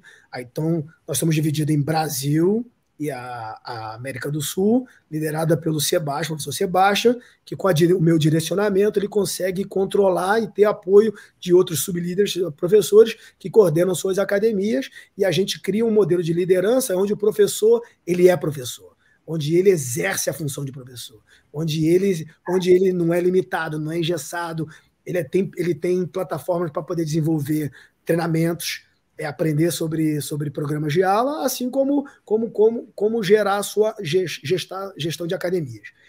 Nos Estados Unidos, a mesma coisa, eu coordeno aqui, por eu estar aqui mais próximo, e também nós temos no, na Europa o meu irmão. Então, nós temos esses três polos, são três é, quartéis generais que a gente é, consegue chegar nessas academias num, num, tempo real, porque essas pessoas moram lá, numa, numa velocidade muito rápida e, no, e, e bem precisa. Então, problemas, problemas, ajuste, camp, performance de atletas europeus, a gente tem uma, a gente tem o meu irmão que toma conta, ele tem a academia dele, coordena os campos, mas nós temos outras. A gente dá essa essa liberdade e essa responsabilidade também para outros professores que vão exercendo à medida que eles vão ganhando responsabilidade, eles vão exercendo cargos dentro da equipe, e ao mesmo tempo a gente consegue é, despolarizar de uma pessoa só e colocar, é, delegar funções. Né? E a gente tudo, tudo fica bem coordenado por esses três pontos e por mim é, gerando tudo junto com eles. Agora, Léo, como é que você avalia, né, vendo o fenômeno aí, Gordon Ryan, né, cara, como é que você avalia o trabalho dele, o que, que ele fez diferente, né? ele e o John Danahan, assim, o que, que você avalia? Você acha que a questão da gente ter durante anos, a sua geração pegou isso, mas a geração anterior pegou mais, né? Aquela coisa de ataque a pé, já gritava no suburbano, né? Quem fazia ataque a pé, membros inferiores, normalmente era, era considerado uma coisa menos técnica, a luta livre era menos técnica. Né? Você percebe que foi esse o caminho que o Danahan usou para desenvolver esse, esse novo jiu-jitsu aí que está fazendo o Gordon Ryan ser chamado de o, o, rei? Cara, eu, eu acho que foi uma a, a, maior ferramenta que ele usou, ele entendeu muito bem desde cedo como funciona esse, esse poder da comunicação. Eu acho que ele faz isso muito bem. Talvez seja uma, a maior habilidade que ele tenha, entendeu? E ele sabe usar muito bem o poder de, de formação, de se comunicar, de, de, de se comunicar com as pessoas e usar a sua mídia social. É, os, o, eu acho que, assim, paralelo a isso, os lutadores eles são reflexo do esporte que eles representam. O jiu-jitsu já foi o maior representante em vários, vários diferentes esportes. Talvez hoje não seja em todos, mas em muitos alguns. Mas é um reflexo do que da, da, do, da, das suas regras. Então, o pacote de regras da Federação de Jiu-Jitsu, ela permite que nós desenvolvemos habilidades que vão, que vão ser muito boas para determinada função e talvez não tão boa em outras. Entendeu? A modalidade do Senkimono, do ADCC, ela permite algumas coisas que o Jiu-Jitsu deixou de fazer por muito tempo, que já foi parte e que deixou de fazer parte. Seja pela cultura, entendeu? De ah, amarrão, tudo, de da, da, da, seja pela cultura e pelo estereótipo de você não querer usar que, de, um recurso que teoricamente não era técnico e que mudou muito, que quando o cumprido finalizou o roleta, mudou a perspectiva, a chave de pé, né? virou uma realidade e as pessoas começaram a perceber que não era o apelar, né? Porque você luta pelo esporte, mas você luta, acima de tudo, você luta pelo entretenimento. Você não quer ser campeão e ser taxado como a, como o amarrão, você tá achado como o apelão, entendeu? Então você quer lutar para ter uma performance. A gente fala, ah, a gente não tem nada para provar para ninguém. Balela. A gente, tá, a, gente que, a gente quer se provar muito para as outras pessoas. É por isso que a gente faz o que a gente faz. Por isso que a gente se joga, a gente, a gente tolera treinamento, a gente tolera sangue, a gente tolera suor, a gente tolera dor, cansaço. se a gente fizesse por nós mesmos, a gente parava no meio do caminho. Ó, tá bom, tá bom. Mas a gente não, a gente quer provar para o nosso colega, a gente quer provar para nossa equipe, a gente quer provar para os nossos para os nossos familiares, a gente quer provar para todo mundo. No final, você quer provar para você mesmo que você poderia. Gente tem que provar para muita gente, essa é a verdade, entendeu? E você, e nessa busca, você luta pela regra. Você, a regra permite você ter um acesso amplo, que o jiu-jitsu permitia. O jiu-jitsu hoje em dia é mais restritivo, e cada vez que ele virou mais esporte, e o esporte sofreu essa mudança para poder ganhar recurso financeiro para virar familiar, entendeu? Então, eles passaram por uma peneira em negócios, para poder uma é, auditoria, é, assessoria, para poder transformar a arte marcial que a gente tinha, a luta que a gente tinha, ou a briga que a gente tinha numa luta, um, em um esporte. E virou um esporte. Entendeu? Que, por sua vez, é um dos mais eficientes. Pode ser o mais eficiente. Entendeu? Mas as regras que o nosso esporte caminha é uma regra de que não está sendo tão eficiente. E nós temos e nós vemos isso, nós estamos vendo isso em algumas outras modalidades. Entendeu? Então, as, os lutadores, nossos representantes do jiu-jitsu, é um, são, são um reflexo da nossa regra. Entendeu? A regra do, do, do no-gi, não do no-gi e BJ, federação, do no-gi grappling, é uma regra que permite tudo. Entendeu? Que são que tem golpes aonde o jiu-jitsu não é permitido. E foi nessa especificidade foi que o John Donovan e junto, junto com o Gordon Ryan se especificaram, porque é fácil de acesso, é fácil de, é muito forte e, e é uma deficiência onde todos estão, todos to, todos têm uma deficiência cultural, entendeu? Pelo, pelo, pelo esporte que eles, que eles assumiram. Você, não, você nunca viu e não vai ver ele lutando de kimono, entendeu? Ele nunca lutou de kimono. Muitos da, da equipes dele já tentaram lutar de kimono, entendeu? Tiveram, não tiveram uma boa performance, entendeu? Porque fica preso numa, numa luta mais técnica. O no-gi, o sem kimono, o grappling, ele nivela mais, a luta fica mais escorregadia, entendeu? A técnica no sem kimono é diferente do de kimono, entendeu? Então acaba sendo a mesma luta com duas variações, entendeu? É como você o, é como se você comparar o futebol americano e o rugby. O cara pode ser campeão dos dois? Pode, vai ser difícil pra caraca. Porque a técnica de, e a posição e estratégia do rugby ela é diferente do futebol americano. Mas podem ser ajustados. Os caras vão, se, os cara vão conseguir ter uma performance bacana. E essa é a grande jogada. Agora, o Gordon Ryan, ele tem, geneticamente, ele é alto, forte, ele é muito bom para o esporte, muito flexível pelo tamanho que ele tem.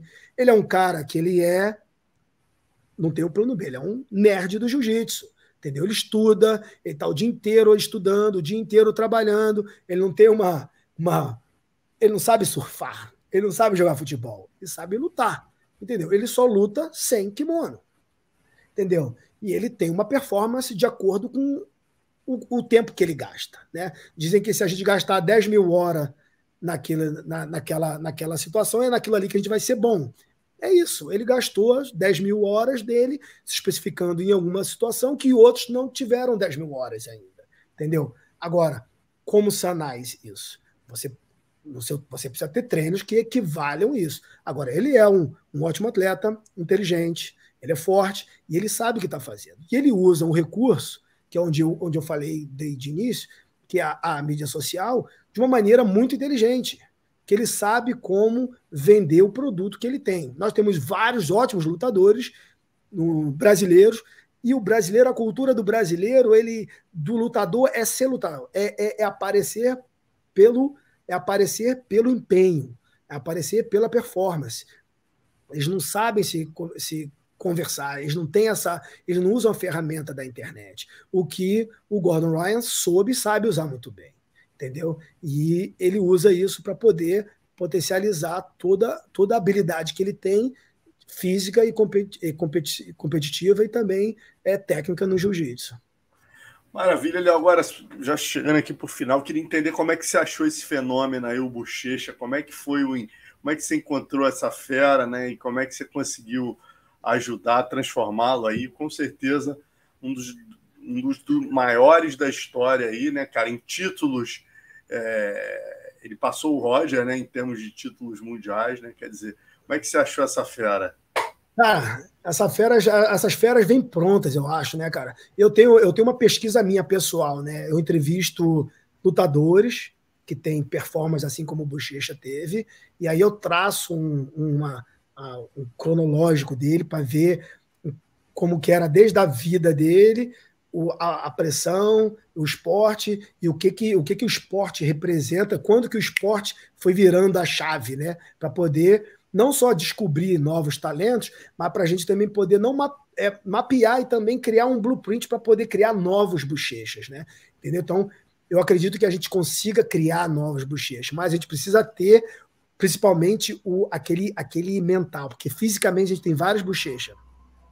O que a gente não tem é um bochecha mental, entendeu? Aquele bochecha espiritual. E esse mental, ele, ele aparece assim, é um clique, é uma luta que determina aquele cara vai virar o bochecha ou não. É um momento na vida que a pessoa passa e que a, que a, que a luta dele vira outro sentido. Então, a gente tem a gente tem que criar o atleta por completo. Né? E, e o Bochecha ele veio, é, ele veio de Santos, entendeu? Assim como vários outros atletas, entendeu? O Palito, o Nilmar, o, entendeu? Vários Nigmar, o, vários outros vieram com Cavaca, que treinavam com Cavaca, entendeu?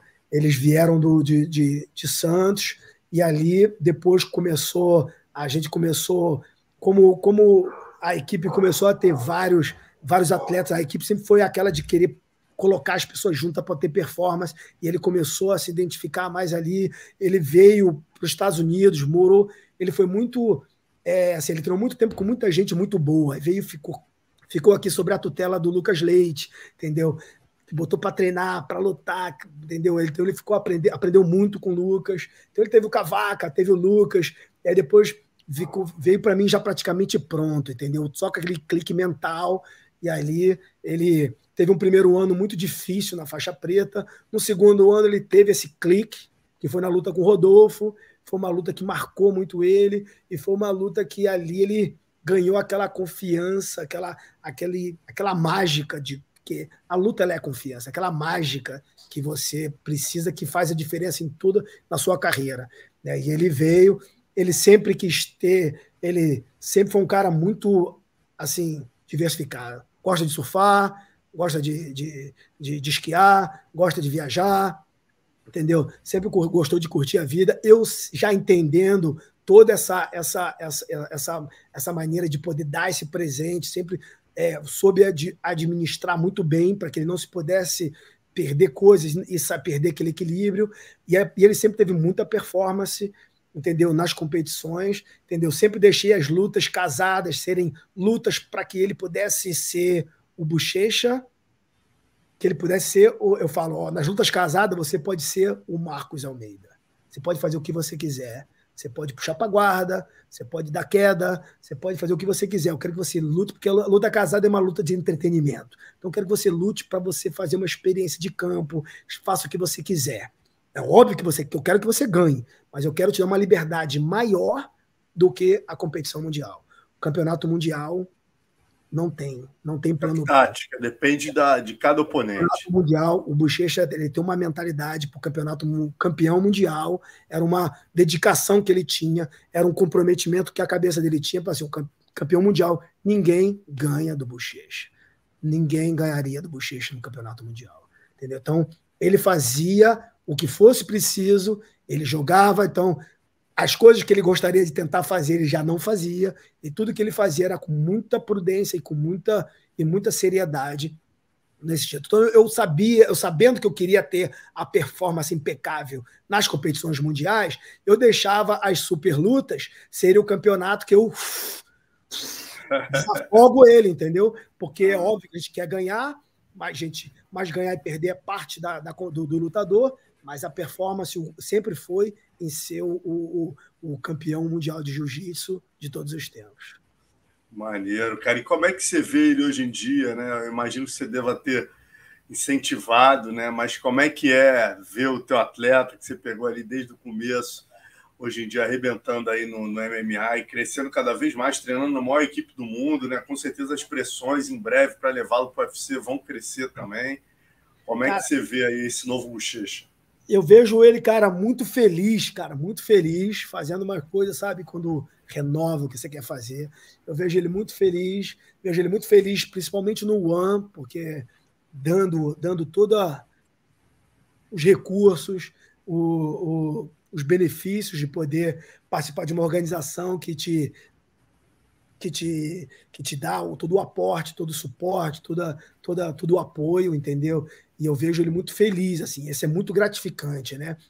Fico triste que eu não posso ser mais o corner dele, né? Pela posição que eu tenho hoje no One, eu não posso ser o corner. Eu posso participar dos treinos, eu participo muito aqui, ó, virtualmente, ele mandando ele mandando os, os, os treinos dele, de, de, dele para mim, e aí eu faço as minhas análises, mando de volta, visito alguns campos, mas eu não posso ser mais o corner. Isso me dói, assim, né? Assisto a luta daquela maneira. Mas o, o tivemos um bom, uma boa conversa, um discernimento sobre isso. Na mudança de, dele se mudar para lá foi porque não encontramos uh, algo que poderia ser muito bom para ele aqui local, perto de mim. Então, ele achou na Top Team, entendeu? E com o Conan, pô, uma, uma, amizade muito grande, uma, uma, com pessoas sérias, com muita gente do peso dele, entendeu? Então eu visitei pessoalmente várias conversas com o Conan Silveira para poder entender e a gente está na mesma página, assim, a gente é muito bateu muito assim, as ideias, o, o programa, o planejamento que a gente tem para o Bochecha. Ele deu muita liberdade para o treinamento do Bochecha. Eu me sinto muito à vontade para ir lá participar. O Parrupinha é um grande um grande parceiro meu também nessa nessa nessa nessa acabando nessa história. E, e o Bochecha, ele, cara, é um cara disciplinado demais, é um cara disciplinado, dedicado, entendeu? Ele me entendeu? Eu não ele, tipo, eu falo que eu, te, eu, tive, eu sempre tive uma aversão ao MMA, né? Aí, tipo, todas os, tudo, tudo que me levou ao MMA foi muito frustrante, ou pela organização, ou pelo atleta, ou pela, ou pela, ou, ou pela, pela organização, ou pela dinâmica de, de, de pelo environment, pela, pela, pela, pela, pela, pela situação que se cria, entendeu? O ambiente. E ali eu, eu, eu tive algumas frustrações, entendeu? Tipo, que me tiraram do, do, do MMA. E o Bochecha foi aquilo, eu falei, caramba, só você vai me levar de novo para isso. Eu não poderia falar não para ele. Eu falei, não, eu vou contigo, meu irmão, vamos lá, vamos ser campeão então. Ele, ele ficou entre aceitar a proposta, ele estava, não sabia se ia pelo Bellator, se ele ia para o UFC, tinha uma forte é, pedido do UFC, e aí ele ligou para o Chatre e falou, Chatre, quero fazer, mas quero, quero pelo One. E, cara, e foi o melhor casamento. E quando eu cheguei no One, eu vi uma organização diferente das que eu já que eu tive. Todos aqueles meus traumas que eu tive em, federações, em organizações, em atletas, em ambiente, foi, foi eu tive que eu tive que é, ressignificar, eu tive que fazer, não, não, não, não posso trazer esses traumas para cá. E eu me eu me permiti, entendeu? Entender e ver o que o Chatra e o One tinha pro, pro, pro MMA. E eu vi que o que eles tinham era um ambiente totalmente diferente do que eu estava acostumado. Atletas diferentes. Um exemplo assim, a primeira vez que eu cheguei lá com o Bochecha, a gente entrou no elevador e estava o, o, o, adversário. Aí no mesmo, na mesma sala entrava, tava todo mundo. Eu falei, caraca, meu irmão, esse, esse One, o Chatra, ele é louco, ele bota os caras tudo na mesma sala.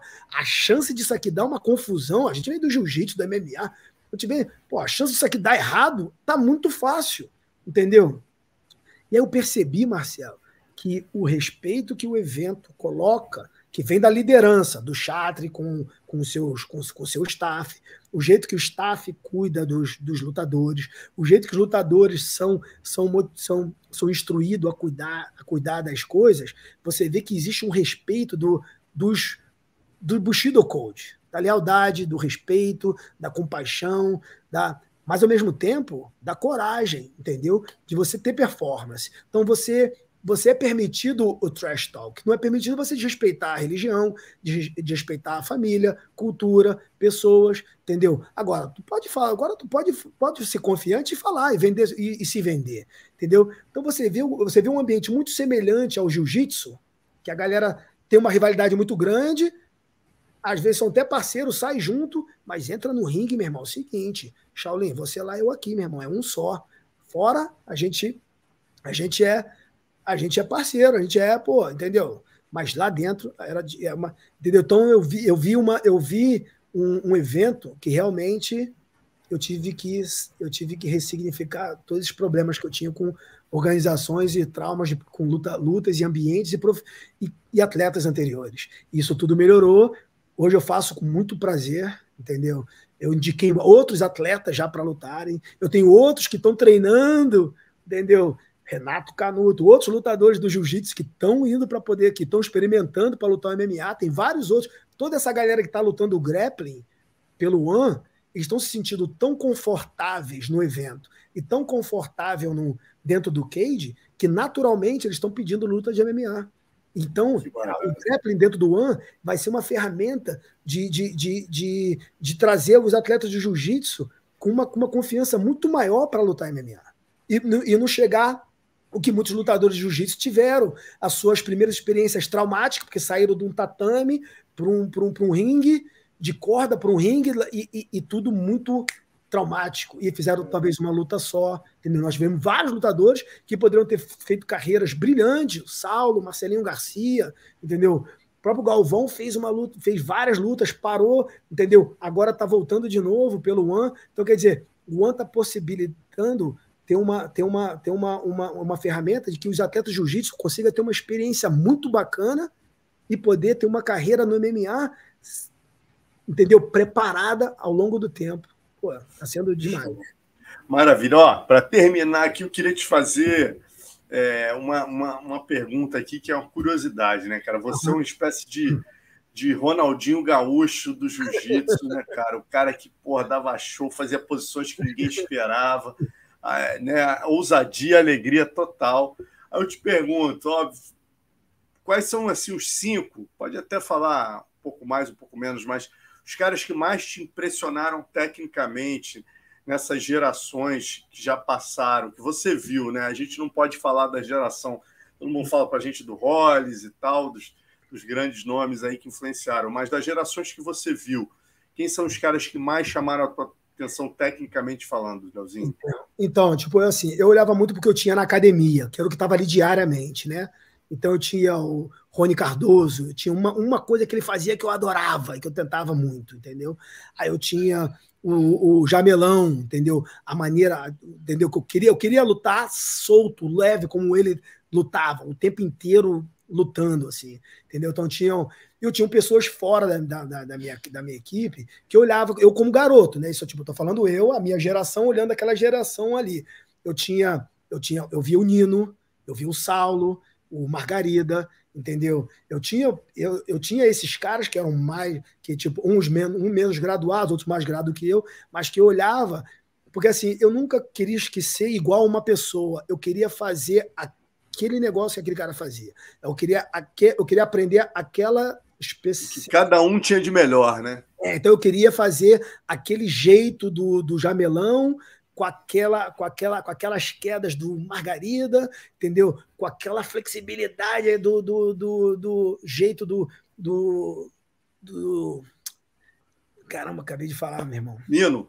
Do Nino, entendeu? Pô, aquela entendeu? Aquela força, aquela confiança ali que tinha do Sal. Então eu tinha umas pessoas que, que eu olhava assim naquela época que, obviamente, o, o Fábio sempre foi uma referência muito boa também dentro da minha equipe, como ele competia, mas o jogo dele era muito assim, pesado, eu não, eu não tinha esse jogo. Eu sabia que eu, que eu tinha o que tinha que ser mais ali pro lado do, do Jamelão, entendeu? Eu queria juntar a técnica que eu tinha do Ratinho, que eu achava o cara mais extremamente técnico e minucioso. Eu queria falar, cara, como é que eu misturo o Ratinho no jogo do Jamelão? Essa era a minha diária, a minha briga diária. Como que eu aprendo tecnicamente ali, só com aquela loucura ali.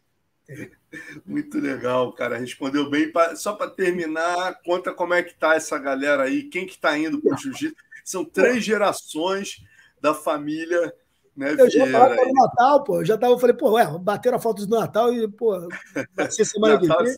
Daqui a três dias, né, meu irmão? Pois Mas, é, então. Como é que tá? Quem é que. Quem, é, o de verde ali em cima é filho de, de quem? Cima, quem? De cima, é, de cima, né? O de xadrez ali, o Ricardinho, barbudo, ele tá sempre com uma cara diferente da outra. Hoje em dia ele tá de bigode. É o Ricardinho, tá em Portugal. O filho dele é o Arthur, né? Esse ali é o, pô, um fenômeno de, de de, em tudo no esporte. É muito bom de jiu-jitsu, joga futebol. Por, de verde, o de verde. De verde, é o, é o mais velho dele. É seu Arthur. pai e sua mãe, o nome eu não perguntei. Meu favor. pai, Manuel, seu Manuel, ali, ó, é o sangue nordestino ali, junto com a braveza da dona Cleusa. Aquela ali, a pitbull ali, a minha bulldog ali, baixinha, meu irmão. Entendeu? Essa foi a mistura desse sangue ali, do, da, do carioca ali, do, do interior do Rio com o interior da Paraíba. E ali o, o Leandro está sentado ali na bola junto com a filhazinha, com a filhinha dele, a Liz, entendeu? Que é a, mais novinha. Aí o, o que está do lado atrás da minha mãe, de camisa vermelha e branca, é o mais velho do meu irmão Leandro. Lembra? Eu falei, Leandro, a vida dele tomou uma guinada, mais responsável, porque é o filho, é o Felipe, é o mais velho dele, entendeu? Do primeiro casamento dele, entendeu? É um, já um homem, está na faculdade e tudo, entendeu? Ali para baixo, junto com a minha mãe, na frente com camisa de futebol, é o fenômeno do futebol, joga pelo esporte em Portugal, é filho do Ricardinho, é o mais novo dele entendeu? Contrato, é contratado por clube e tudo, é um fenômeno no futebol esse garoto. Que barato. E aí os meus, né?